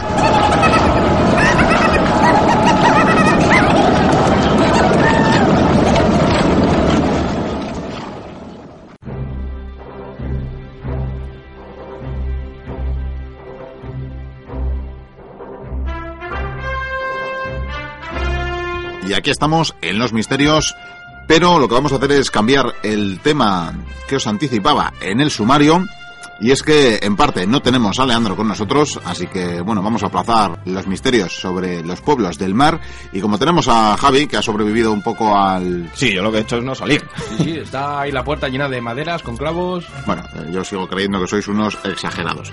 Pero bueno, ya que- que, ya que Lean no ha vuelto, no sabemos eh, por ahora nada de él, y ya que igual el tema de hoy nos compete más hablar de, de bichos raros, pues eh, os propongo que me habléis un poquito de otros misterios de la historia, que puede ser la criptozoología, por ejemplo. ¿Sabes algo de bichos? O A mí todo esto que está pasando me recuerda un poco a los galchagorris o, bueno, como llaman en otros lados, a mamurra. Creo que tendréis que decir en castellano lo que es. Porque... Sí, bueno, son, son una suerte de, de genios eh, que, bueno, pra- así es como los llaman sobre todo en Zaraut, ¿no? Pero en Guernica se los conoce como Pracagorris o, por ejemplo, más, más literal de, de lo que estamos hablando es como los llaman en Bedia, que, que son los Gaisquiña, o más literal todavía en castellano son los enemiguillos, que es, bueno, como se llaman, o se les conocía en un pueblo de Álava, en Áñez, que, que por cierto es un pueblo ya desaparecido, quizás por precisamente la influencia de estos Quizás por estos genios. Sí, sí. A ver si vos tenga chagorris aquí. Pues eh, es que to- todo le pega, ¿eh? Bueno, lo, lo que pasa es que bueno, el gachagorri en general tiene una actitud más positiva hacia el humano. Casi sería un genio que te ayuda, ¿no? Lo-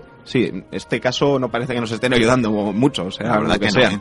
Pero eh, estos seres sí que tenían un- una intención de, de ayudar a, conseguir pues muchas...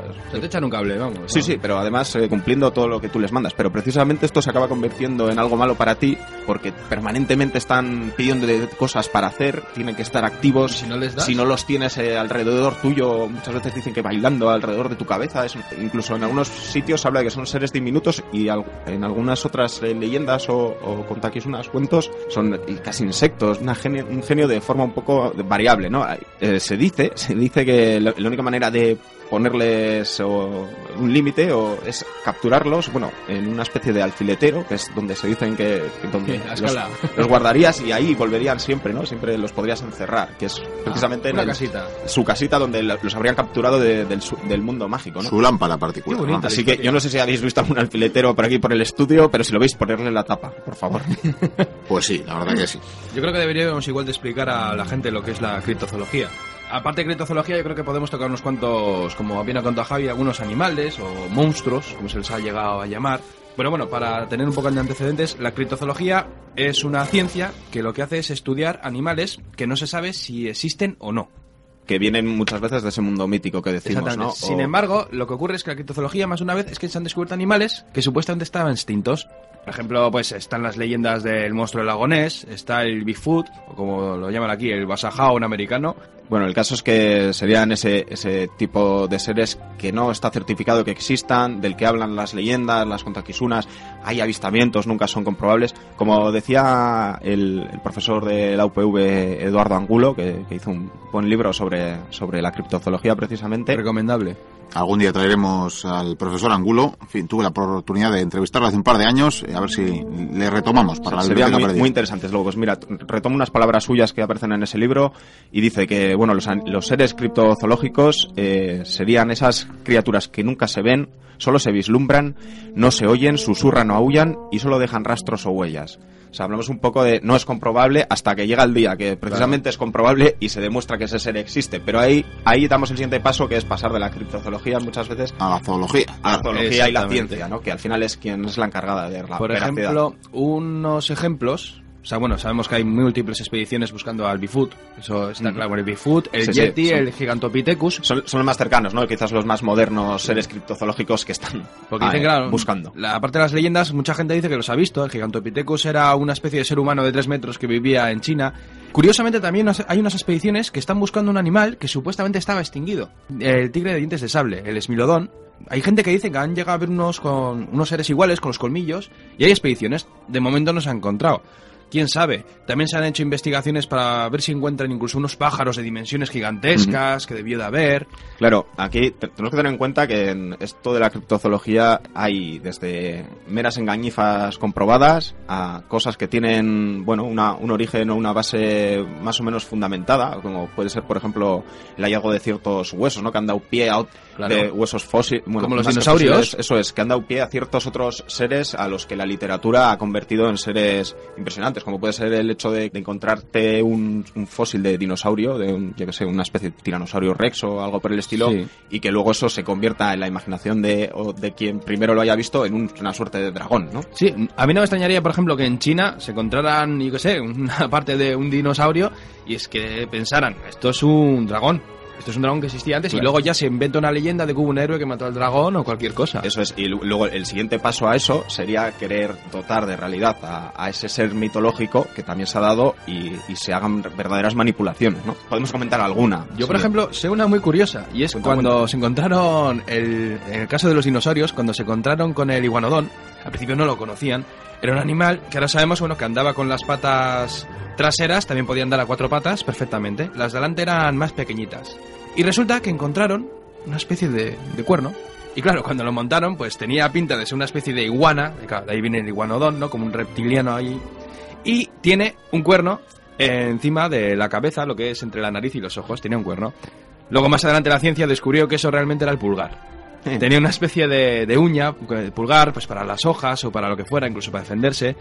O sea, fíjate cómo luego, gracias a la ciencia, esto pa- parece que poco a poco se está corrigiendo. Sí, pero bueno, por ejemplo, en la época del esplendor de los circos y eh, espectáculos circenses Uh. han dado muchos casos que han querido reconstruir estos seres, ¿no? Pero con, con completas falsedades, como por, por ejemplo, eh, hacia 1822, pues uno de estos eh, empresarios circenses estuvo exponiendo durante bastante tiempo. O sea, del hombre de Pildam, ¿no? No, no, no, No, todavía, no, todavía. suyo. Sí, más tarde. Eh, de hablar, voy a hablar de, de una sirena que este hombre estuvo exponiendo por sus famosa. espectáculos y bueno, luego se comprobó cuando dejó que cayese en manos de científicos que lo que había hecho este señor era a ver, coger la- el busto, la parte superior de una hembra, de una mona o de un orangután a la que luego había enlazado la parte inferior de un salmón pues bastante grande y con eso iba enseñando pues una sirena de metro y pico que seguro que le dio pingües beneficios pero que desde luego daña la imagen ¿no? de, de esta gente que trata de buscar o vera- veraci- verificar que existen ciertos seres En cuanto al hombre de Piltdown, eso ya es otro temilla, porque realmente lo que hicieron en Inglaterra, claro, ellos no tenían a un ser prehistórico, un antecesor, por así decirlo. ¿sabes? Un,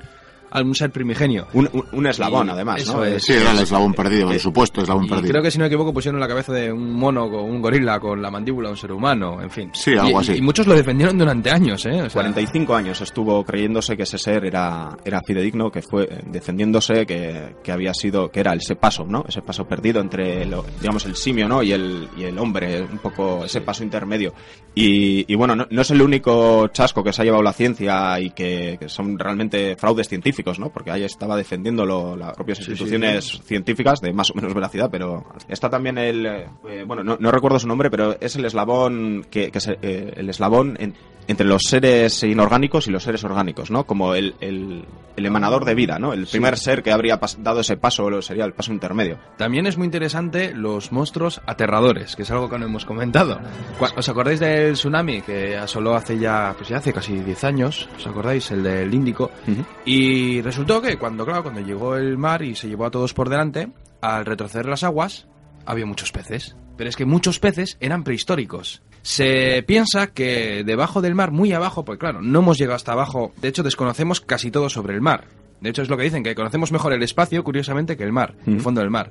El caso es que se cree que ahí abajo muchas especies animales no han evolucionado. Se han mantenido o han evolucionado muy poquito. Mira, eso nos da pie a hablar de uno de los éxitos o una de las eh, consecuciones de la criptozoología, ¿no? Y de, de ese estudio, que es el pez, el, el que, el que canto, que es una especie de, de pez que se creía extinto desde hace millones de años, eh, se dio por extinto, se- solo se conocían sus fósiles, uno de los primeros peces, prim- un pez Sí. primitivo, y sin embargo del que leyendas de, de parte de África hablaban, eh, Sí. avistamientos eh, se habían hecho, pero la ciencia no contemplaba que, vamos, hablaba que eso eran habladurías, eh, supersterías de los pescadores, hasta que en 1938 eh, se demostró científicamente y empezaron a aparecer pues los primeros especímenes que ahora podéis contemplar en los museos y que aún hoy los pescadores de, esa zona de África siguen pescando y se certificó que evidentemente algo criptozoológico hasta entonces se convirtió en una nueva especie animal o bueno una especie animal recuperada como el okapi que el okapi es otro Claro. sí es otro de los grandes Había éxitos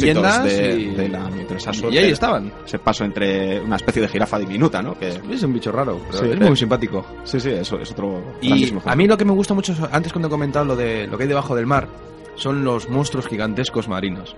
Claro, eh, esas leyendas del Kraken, aquel pulpo gigante que se llevaba barcos y... Sí, sí, del que hablan el origen es 20.000 leguas de viajes submarinos, por sí, ejemplo, el pero, pulpo. pero antes eh, su origen está sobre todo en sagas escandinavas. Y en Grecia, y en Grecia también inventan Sí, algunos hay- monstruos marinos. Sí, claro, sí, sí, esto Sí, sí, hombre, la mitología ya ni te cuento. Del mismo modo que, que hablamos eh, al principio, que los seres mitológicos más o menos encuentras a seres muy similares a lo largo de, de todo el mundo prácticamente, eh, eso nos pasa con los seres marinos. Además, si tenemos en cuenta lo duro que ha sido el mar, que sigue siendo el mar, la, la gran desaparición de barcos, de personas, sin justificación aparente, entonces todo eso da pie a un generar de cultivo de historias. un mundo magníficamente rico y, y en el que se puede llegar a crear en diferentes zonas de- del país eh, es- esos seres, ¿no? Muy similares, que es el, el kraken que hablas tú, que sería propio de la zona de la zona norte, ¿no? De ese, sí, bueno, Sí, de Escandinavia. de la zona escandinava y los mares de- del norte y, y, por ejemplo seres pues a especie de pulpos o mm, especie de criaturas con tentáculos que es, es lo que les une ¿no? en su, su forma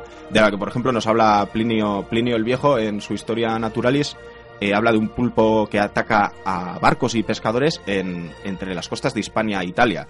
Quiero decir que el, loro. el mismo ser, la diferencia, por ejemplo, entre esos dos eh, cefalópodos o, o seres es que es uno sería mucho más grande, el- ese kraken del que habla Vikendi sería enorme, y el otro es más pequeño, pero hacen lo mismo, atacan al pescador y son capaces de llevarse barcos por delante. De hecho, bueno, pulpos grandes se han encontrado, pero sobre todo, aquí está el tema, los calamares gigantes. Se han encontrado en las costas calamares de 18 metros, de 20, bueno, muy grandes, ¿no? Y se creen que pueden ser, cuanto más profundo, mucho más grandes. Y aquí Pero es cerca, que- ¿no? Por Asturias o así. Sí, sí, sí. Sí, aquí ha varado alguno en alguna playa, sí. Pero el tema es que se han encontrado pues cachalotes que al abrirle el estómago se han encontrado con unos tentáculos enormes. Pero es que incluso se han encontrado cachalotes con heridas de tentáculos. Pero es que haciendo cálculos es que algunos, fijaos si ya es exagerado el tema, que dicen que algunos igual podrían medir hasta más de 100 metros. Una barbaridad. Hablamos de un- unos ojos más grandes que balones de fútbol. No sabía ni, decirte. si- Esta mesa o más. Unos picos. si- Si son 100 metros es una barbaridad. Y sobre todo hay una cosa más aterradora que hace poco se ha descubierto. Los cachalotes son unos, unos peces muy grandes que se comen otros peces. Debió de existir en su momento un cachalote que se comía ballenas. Imaginaos. Y no sabemos si debajo de esas profundidades marítimas puede haber aún bichos de, ese, de esa envergadura. Pues tal y como están los tsunamis, no nos extrañaría que alguna vez aparezca algo más raro todavía. Precisamente comentábamos en las noticias que el último tsunami que ocurrió en octubre, no de tantas dimensiones como el que mentabas, lo que, lo que llevó a la superficie fue un barco de hace un par de siglos. Anda. Sí, sí, algo muy curioso. El caso es que, bueno, eso que hablamos al final significa algo que comentamos al principio, ¿no? De, de este- de esta sección, de, de los misterios, que es tienen, tener una base real y eso es lo que busca la criptozoología, dar con el animal que ha inspirado todas esas leyendas, habladurías, eh, ¿no? Y al Sí. final certificar. Y bueno, eso de esos krakens, mito, esos seres mitológicos y enormes son muy similares a estos calamares que Es- ahora encontramos, ¿no? Es más, el Homo floresiensis, bueno, el del el hombre de la isla de Flores, eh, cuando hicieron ese hallazgo, lo descubrieron en parte por leyendas que decían que había homínidos o seres humanos chiquitines. Sí, sí, el, Y- el hobbit, ¿no? Que Sí, ahora se conoce más popularmente. Sí, a mí me gusta que le llamen así, desde luego. Y pues fíjate, por leyendas, pues se ha descubierto eso. No, está claro que algunas ciencias llamadas pseudociencias, ahí tenemos, mentábamos en las efemérides en el aniversario de Schliemann, eh, también se creía que era mitología todo lo que aparecía en la Iliada, y bueno, ahí tenemos como encontró Troya y algunas otras ciudades, ¿no? Que se creían míticas. O si no, fijáis en las pinturas rupestres. Claro, antes veíamos las fi- figuras rupestres, tal, pues las pinturas esas que hay en las cuevas, mamuts. Luego se descubrieron que había mamuts. Pero es que hay muchos animales, sobre todo en la India se ha descubierto cuevas donde hay animales que no existen ahora. Y es que algunos se parecen a unicornios, otros se parecen a... En América, por ejemplo, unas huellas de... Debe ser una- un antepasado del caballo, porque en América existieron los elefantes, los mamuts, los caballos, lo que pasa que los grandes animales desaparecieron probablemente por la cacería. Por ejemplo, el unicornio también es algo significativo. El unicornio surge a raíz, sobre todo, de los cuernos de narval. Es el, un poco el precursor, ¿no? Porque todo el mundo habla de ese cuerno que además se le atribuyen propiedades ma- magníficas, claro. Entonces, eh, si tenemos en cuenta que el narval es un ser que de por sí aún ahora cuesta mucho encontrarlo, ¿no? Es un, se mantiene mucho tiempo sumergido, está en lugares, eh, bueno, relativamente apartados o no, no habitados por humanos. Eh, claro, de por sí es un objeto único el, el cuerno de narval y, y que no deja de ser su, su colmillo, ¿no? Y, y con él, pues se dio pie a construir un caballo con esa cornamenta, con capacidad de volar, bueno, y, y- y la prueba física durante mucho tiempo de la existencia de, de los unicornios, pues fue el cuerno de ese otro ser. Una cosa que voy a decir, Leandro prepara unos bebedizos eh, con cuerno de narval maravillosos. Sí, Los daré a probar. Es el único que lo ha probado. También me estoy acordando de. Creo que el dragón de Komodo, creo que también era un animal que se, que había leyendas y al final se descubrió. Tened en cuenta que año tras año se están descubriendo muchas especies animales, sobre todo insectos. Normalmente animales, bueno, se encuentran un cierto número, grandes se encuentran pocos, es que se siguen encontrando.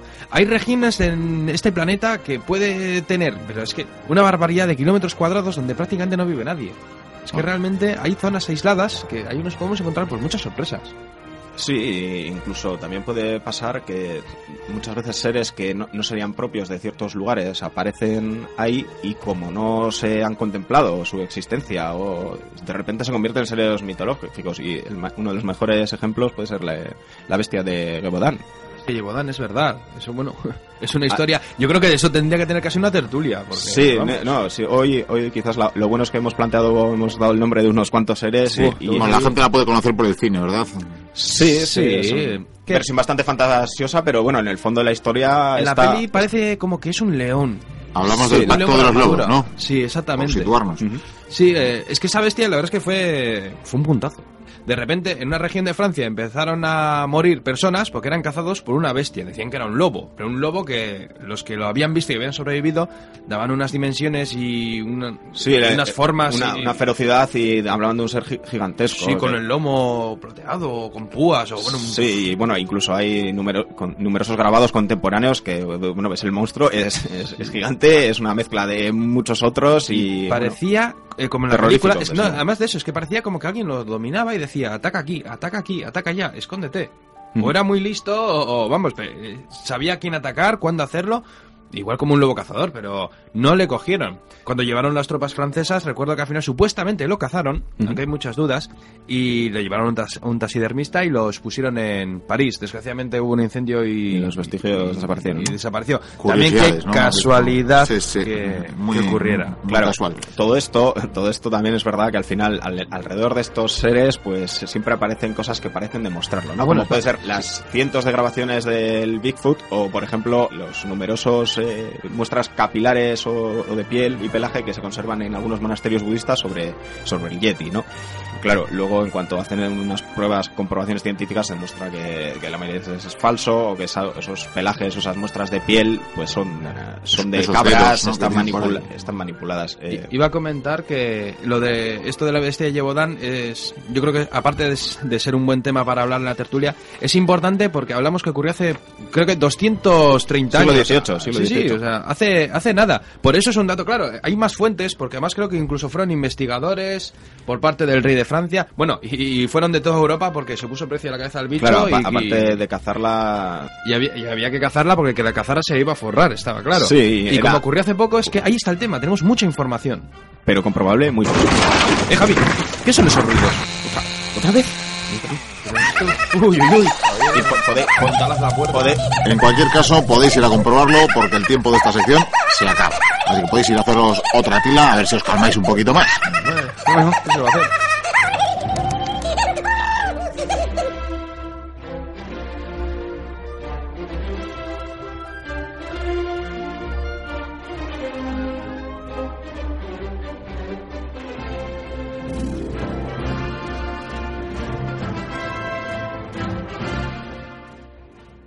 La Biblioteca Perdida. Tastas irrati librean.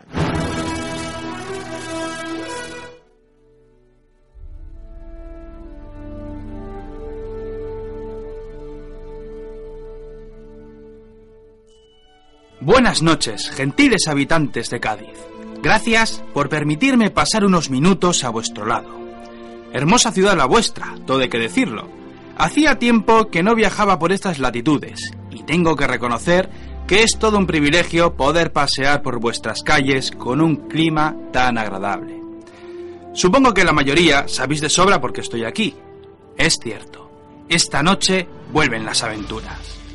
Tengo tantas historias que contar que no pocas veces me tengo que contener para no pasar horas y horas hablando de tal o cual aventurero. No me miréis así. Os prometo que el relato de esta noche rondará los 15 minutillos. Y después, todos para su casa. Eso ya os gusta más, ¿eh? Bien, perfecto. Permitidme, pues, que comience mi historia viajando a la Gran Inglaterra. Esta aventura hará que vuestra imaginación surque las aguas de los océanos para conocer las Américas y las costas africanas. Historias de piratas, historias de abordajes y cañonazos. Valientes y bribones, una vida más allá de las leyes de los monarcas. Izad la bandera, mis valientes. Es hora de la rapiña. Esta es la historia de Bartholomew Roberts, la leyenda de Black Bart.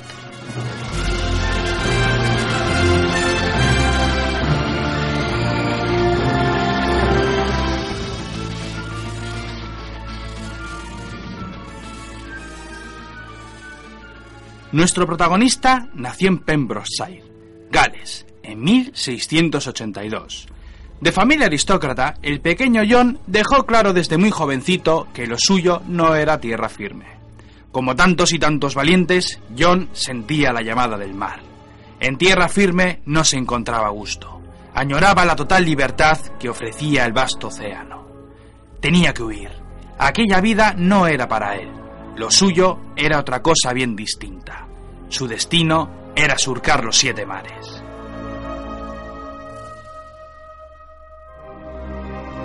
Nadie fue capaz de impedir que John se lanzara a la aventura y con 13 años, este se inició en la mar como grumete de un barco mercante. A nadie se le pasó por alto la inteligencia y la determinación de John, y por ello, en pocos años, ya ostentaba el cargo de tercer oficial en el barco negrero Prince of London. Era obvio que la carrera de nuestro protagonista lo convertiría en un futuro en alguien respetable. No tardaría mucho en convertirse en capitán y con el tiempo hasta podría comprar su propio barco mercante. ¡Ay, qué equivocado estaba John! La vida puede dar muchas vueltas y su historia iba a dar una vuelta de 180 grados.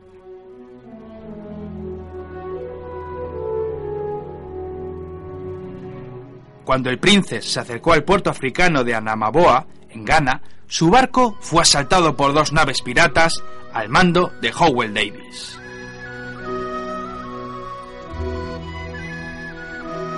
La nave fue tomada por la fuerza y pasó a engrosar como parte del convoy de naves del pirata Howell. Este último se acercó a la tripulación del Princess. No tenían ninguna escapatoria. Les dio dos opciones. O unirse a su tripulación como piratas o lanzarse al mar para ser devorados por los tiburones.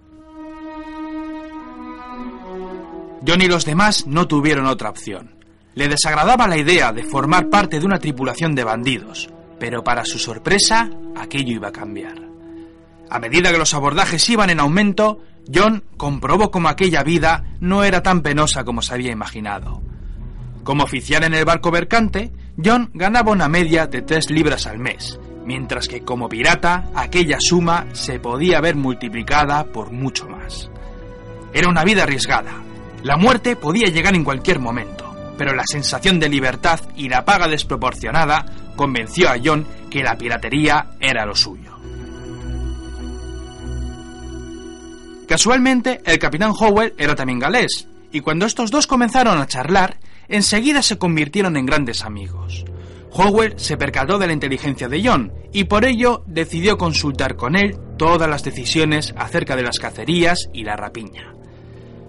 John comenzó a tomar parte en tantas decisiones que la tripulación comenzó a tratarlo como si fuera el segundo al mando. Pronto le llegaría el momento de demostrar su valía. Los piratas enfilaron pro hacia la isla Príncipe, al frente de las costas de Guinea. Solo les quedaba un barco, la goleta Royal James. Los otros navíos fueron hundidos a lo largo de las aventuras. Por ello, Howell decidió que era el momento de dar un gran golpe. Al acercarse a las costas, este hizo las enseñas de la Marina de Guerra inglesa. Aquella ciudad era territorio portugués, pero estos eran aliados de Inglaterra. La treta funcionó y el barco se acercó a las costas.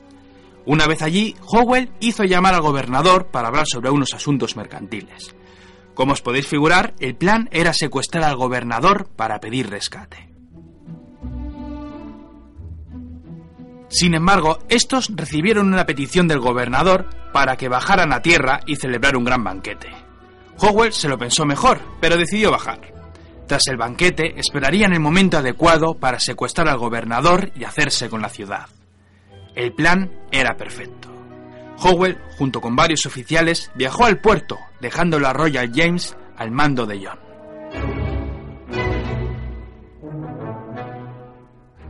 Al cabo de una hora, sonidos estruendosos de las armas de fuego llamaron la atención de John. Este, desde su barco, comenzó a observar el puerto con su cadalejo. El gobernador de la ciudad sabía desde el principio que aquello era una trampa y había preparado una emboscada en las calles de la ciudad. Todos los hombres habían caído y los marineros comenzaron a mirar a John. Este no se lo pensó dos veces y mandó levar anclas. Si seguían ahí parados, serían atacados por los cañones enemigos. Había que huir.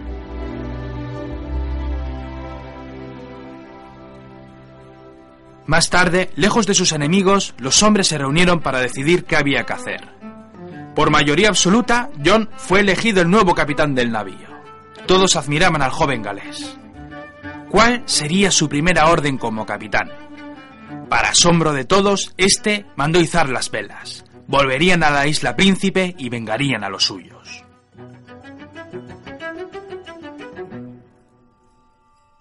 Ocultos en la noche, los hombres desembarcaron cerca de la ciudad y avanzaron en completo silencio. Se dispersaron por las calles y cayeron sobre los soldados dormidos. Casi todos los defensores cayeron aquella noche y los pocos que se salvaron huyeron lo más profundo del bosque. La ciudad fue rapiñada y el botín fue el más grande que habían visto en sus vidas. Los hombres vitoreaban a su nuevo capitán, admiraban las acciones de su primer oficial, el cual cambió su nombre. Desde entonces se llamaría Bartholomew Roberts.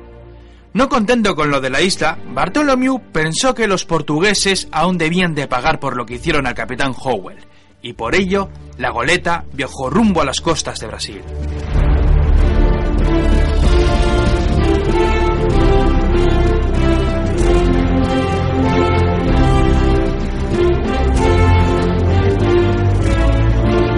Llegaron a la bahía de Todos los Santos. No se lo podían creer. 42 barcos.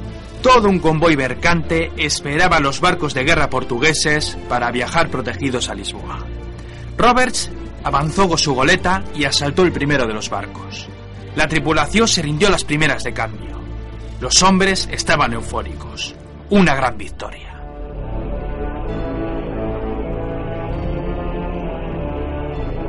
Para su sorpresa, Roberts les dijo que no tocaran nada de ese barco. Este se acercó al capitán y le preguntó cuál era el barco con más riquezas. Le dijo que se trataba de un galeón, del galeón. Un barco de 40 cañones con 200 hombres. Roberts le dio las gracias y mandó a los suyos a que volvieran a su buque. ¿Por qué contentarnos con migajas? Allí estaba el galeón, Grandes riquezas nos esperaban tras superar aquella jornada. Solo los valientes serán ricos si combaten a mi lado. La tripulación que en su sano juicio jamás habrían lanzado una locura tan grande, levantaron sus espadas y se lanzaron al abordaje.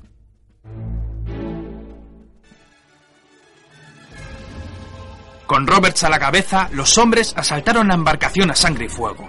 Los marineros estaban alucinando. Un puñado de rufianes les estaban venciendo. Desde luego, no hay nada más eficaz para saltar el valor y el coraje de un ladrón que la simple garantía de un enorme botín. El barco fue tomado y la tripulación se rindió a los nuevos dueños de la nave. Las naves del convoy no entendían nada. ¿A dónde iba el galeón? Este se desviaba hacia mar abierto. Pasó mucho tiempo antes de que se dieran cuenta que el galeón no iba a volver nunca. Es la hora de celebrar una fiesta por la victoria.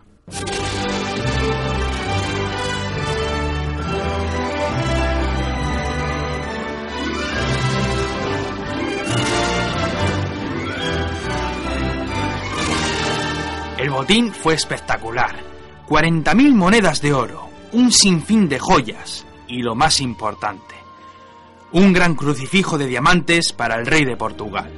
Seguro que Roberts pensó que aquel crucifijo estaría mejor en sus manos que en los del monarca. Menuda cara pondría el rey cuando se enterara. Los hombres eran ricos.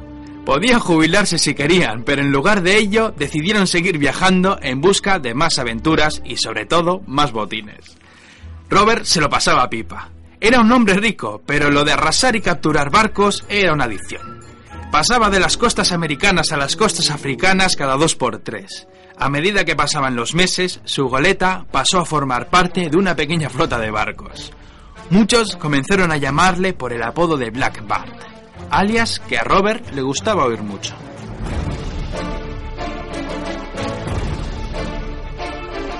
Su fama fue creciendo tanto que decidió que era hora de tener una bandera pirata en condiciones.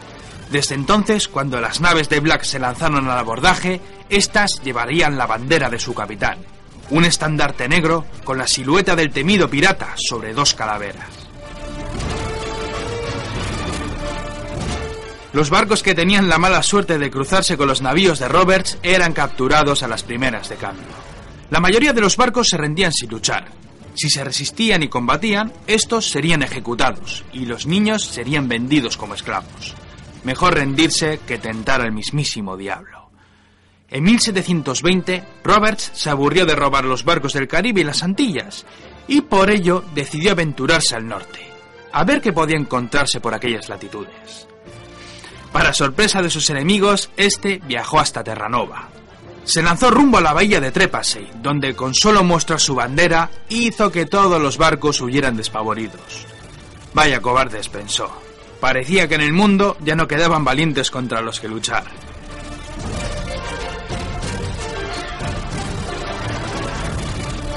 Roberts no se lo podía creer. Había 22 barcos anclados. La ciudad fue saqueada. Roberts era más rico que nunca, y cuando volvió al Caribe, este regresó con una flota de naves dispuesta a amargar a todas las potencias europeas.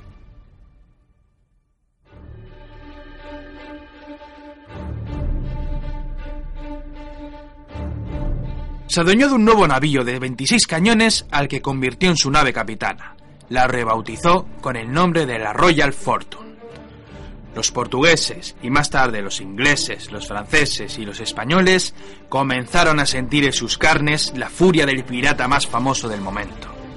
Nadie estaba a salvo de sus incursiones. Durante aquellos años parecía que las islas americanas estaban controladas por el pirata y no por las naciones europeas. Llegó el año 1722. Inglaterra estaba hasta las narices del pirata Roberts y al igual que ocurrió con Barba Negra, el gobierno comendó la misión de capturar y ejecutar al pirata al corsario Wood Rogers. Era un corsario en toda regla. Había trabajado muchas veces para la corona inglesa y esta misión era toda una oportunidad. La corona lo puso como gobernador de las colonias americanas, pero si quería seguir en el puesto, este debía acabar con el pirata Roberts.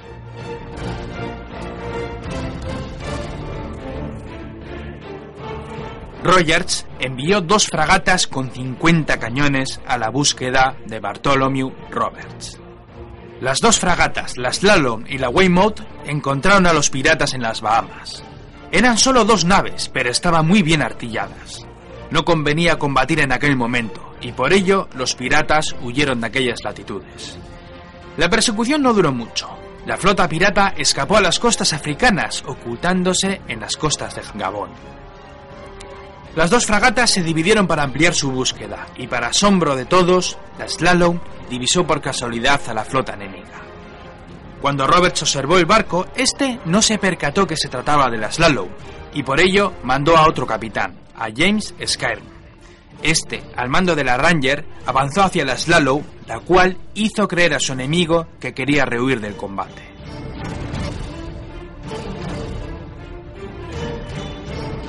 Nada más lejos de la realidad. Cuando la Ranger se puso a tiro, la Slallow abrió las escotas y comenzó a cañonear sin descanso. Pillados por sorpresa, la Ranger no tuvo tiempo a reaccionar y esta fue hundida. La treta había funcionado. La Slallow volvió a ocultar sus cañones y se volvió a dirigir hacia la capitana de Roberts. Roberts y los suyos estaban de celebración. Habían vuelto a rapiñar cuando desde lo lejos llegaba la Slallow. Los piratas pensaron que se trataba de la Ranger y no le dieron mayor importancia. Fue entonces cuando llegó el desastre. Abriendo de nuevo las escotas, la nave inglesa entró como un tifón en medio de la flota pirata, descargando una tormenta de plomo y metralla.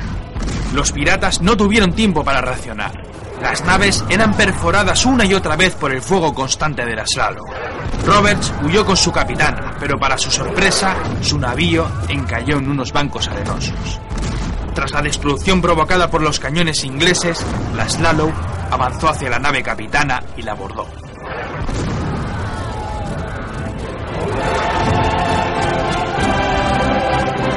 Roberts y los suyos esperaban en cubierta armados hasta los dientes.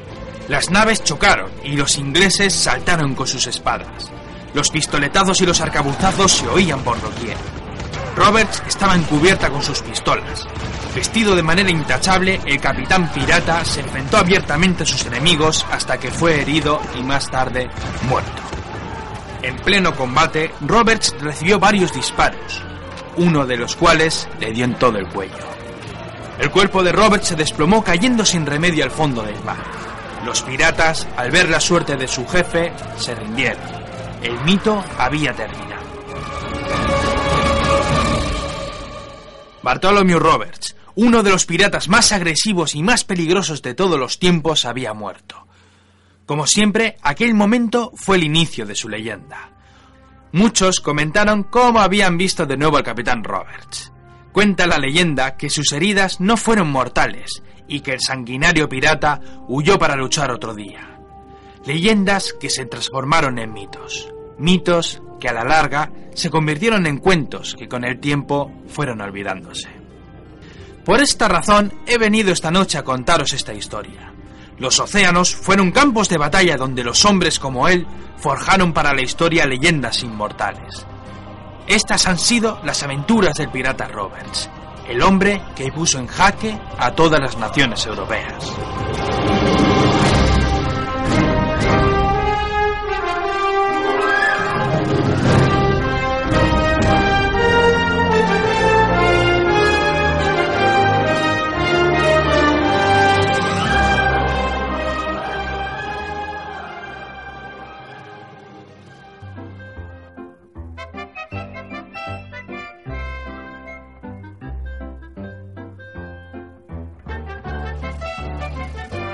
Pues me temo que está llegando el final de este programa especial, el último del año de este 2010 y que está siendo sin duda alguna el más ajetreado, desde luego el más estresante, vamos, que yo voy a necesitar vacaciones después de lo que está pasando esta noche.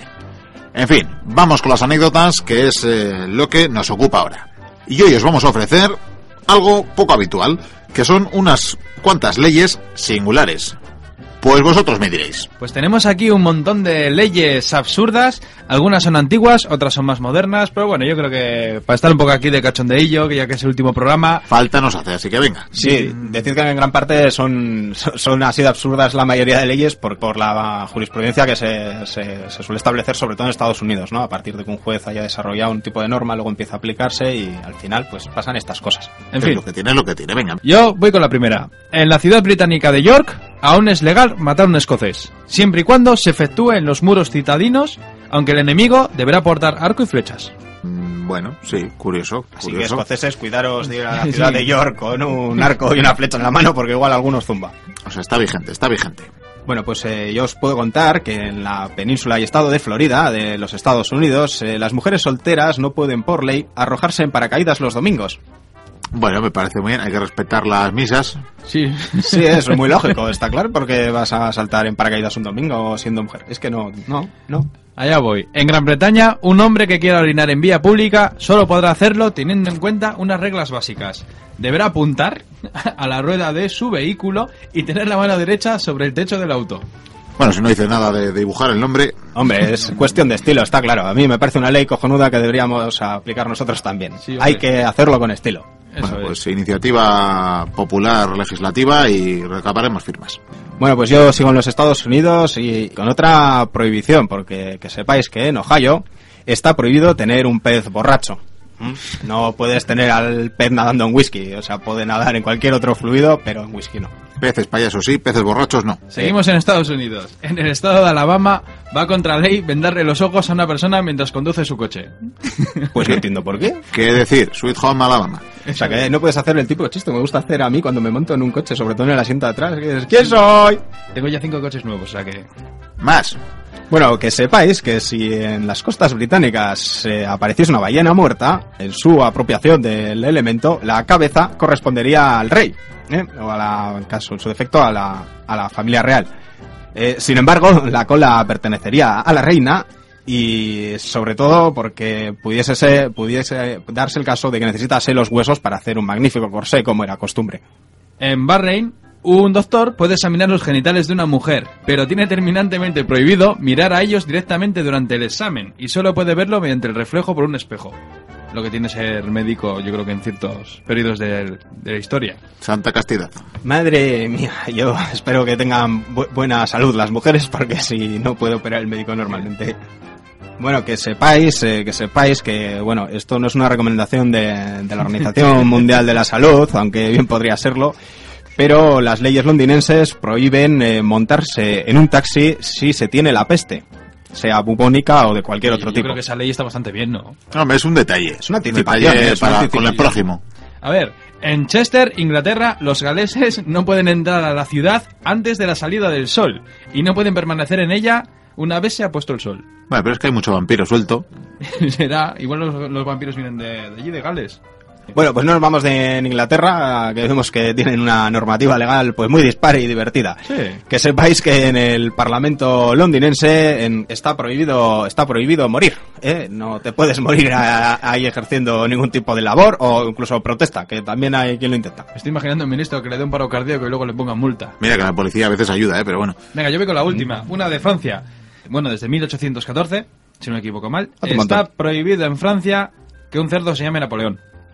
Pues hombre, pues eh, muy mal porque para Santo Tomás todo vale. De verdad. Joder, a mí me han quitado la ilusión. Yo estaba a punto de cogerme un cerdo de compañía hasta las próximas navidades.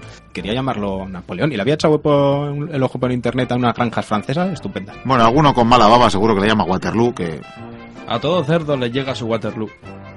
Bueno, pues tengo que interrumpir aquí las anécdotas, estas leyes tan curiosas, porque me acabo de dar cuenta que tenemos una cantidad de mensajes en este teléfono que me he dejado descolgado. En fin, eh, lo que decía, llevo un día muy atolondrado, demasiado estrés, así que es hora de preguntarnos dónde demonios estarán y cómo estarán nuestros amigos. Cómo estará Leandro, cómo estará Mario y cómo estará Maitane. Y bueno, la verdad que por preferencias, hombres tengo más aquí, mujeres, eh, visto que Batirche quizás no vuelva, no, no la volvamos a ver, voy a ver, voy a llamar a Maitane a ver qué tal está.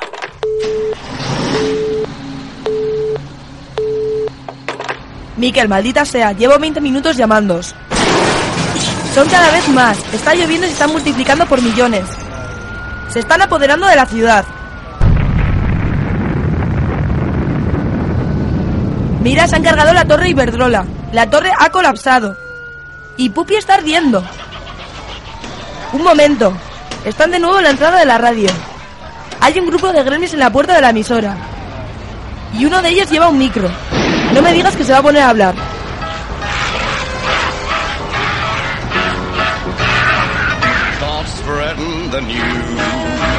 Esto es una locura, Mikel. Yo cojo la máquina del tiempo y me piro. New York, New York, yes, sir. Madre mía, es verdad. Entonces es verdad. No, Dios mío, Dios mío. no, no es una alucinación. Esto es Esto- una movida, tío. Joder, pero, eran millones, ha dicho. Miles. Bueno amigos, yo sigo sin saber lo que pasa aquí, pero es hora de ponerle fin a todo esto. Pues amigos, tan solo deciros que ha sido un placer teneros al otro lado de las ondas, tanto hoy como todos estos meses. No, no van a aguantar los clavos de antes. Oye, ¿qué es eso? Pero maldita sea, están entrando. ¿Pero qué es eso? Espera, voy, voy a asomarme por la ventanuca. Bueno amigos, no sé qué pasa, pero cerrad bien puertas y ventanas porque esto es una verdadera plaga, sea lo que sea. Ahora tienen, tienen ahí mismo. Talean. Oye, hay que irse de aquí, pero ¿cómo nos vamos a ir? Dover.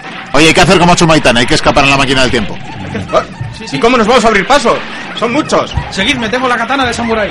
Bueno amigos, aquí nos despedimos, nos despedimos desde Castasa Gracia, el equipo de la biblioteca perdida Morid. tiene que huir. Os dejamos con un Iragánico Crónica. ¡Socorro! Espero que volvamos a teneros al otro lado de las ondas. Soriona y Urtero Rión. ¡Agur! ¡Son muchos! ¡Corre! ¡A la de tres! ¡Una! ¡Dos! ¡Tres! Oye, creo que me olvido de algo. ¡Corre, Desmond, corre! ¡Corre, insensato!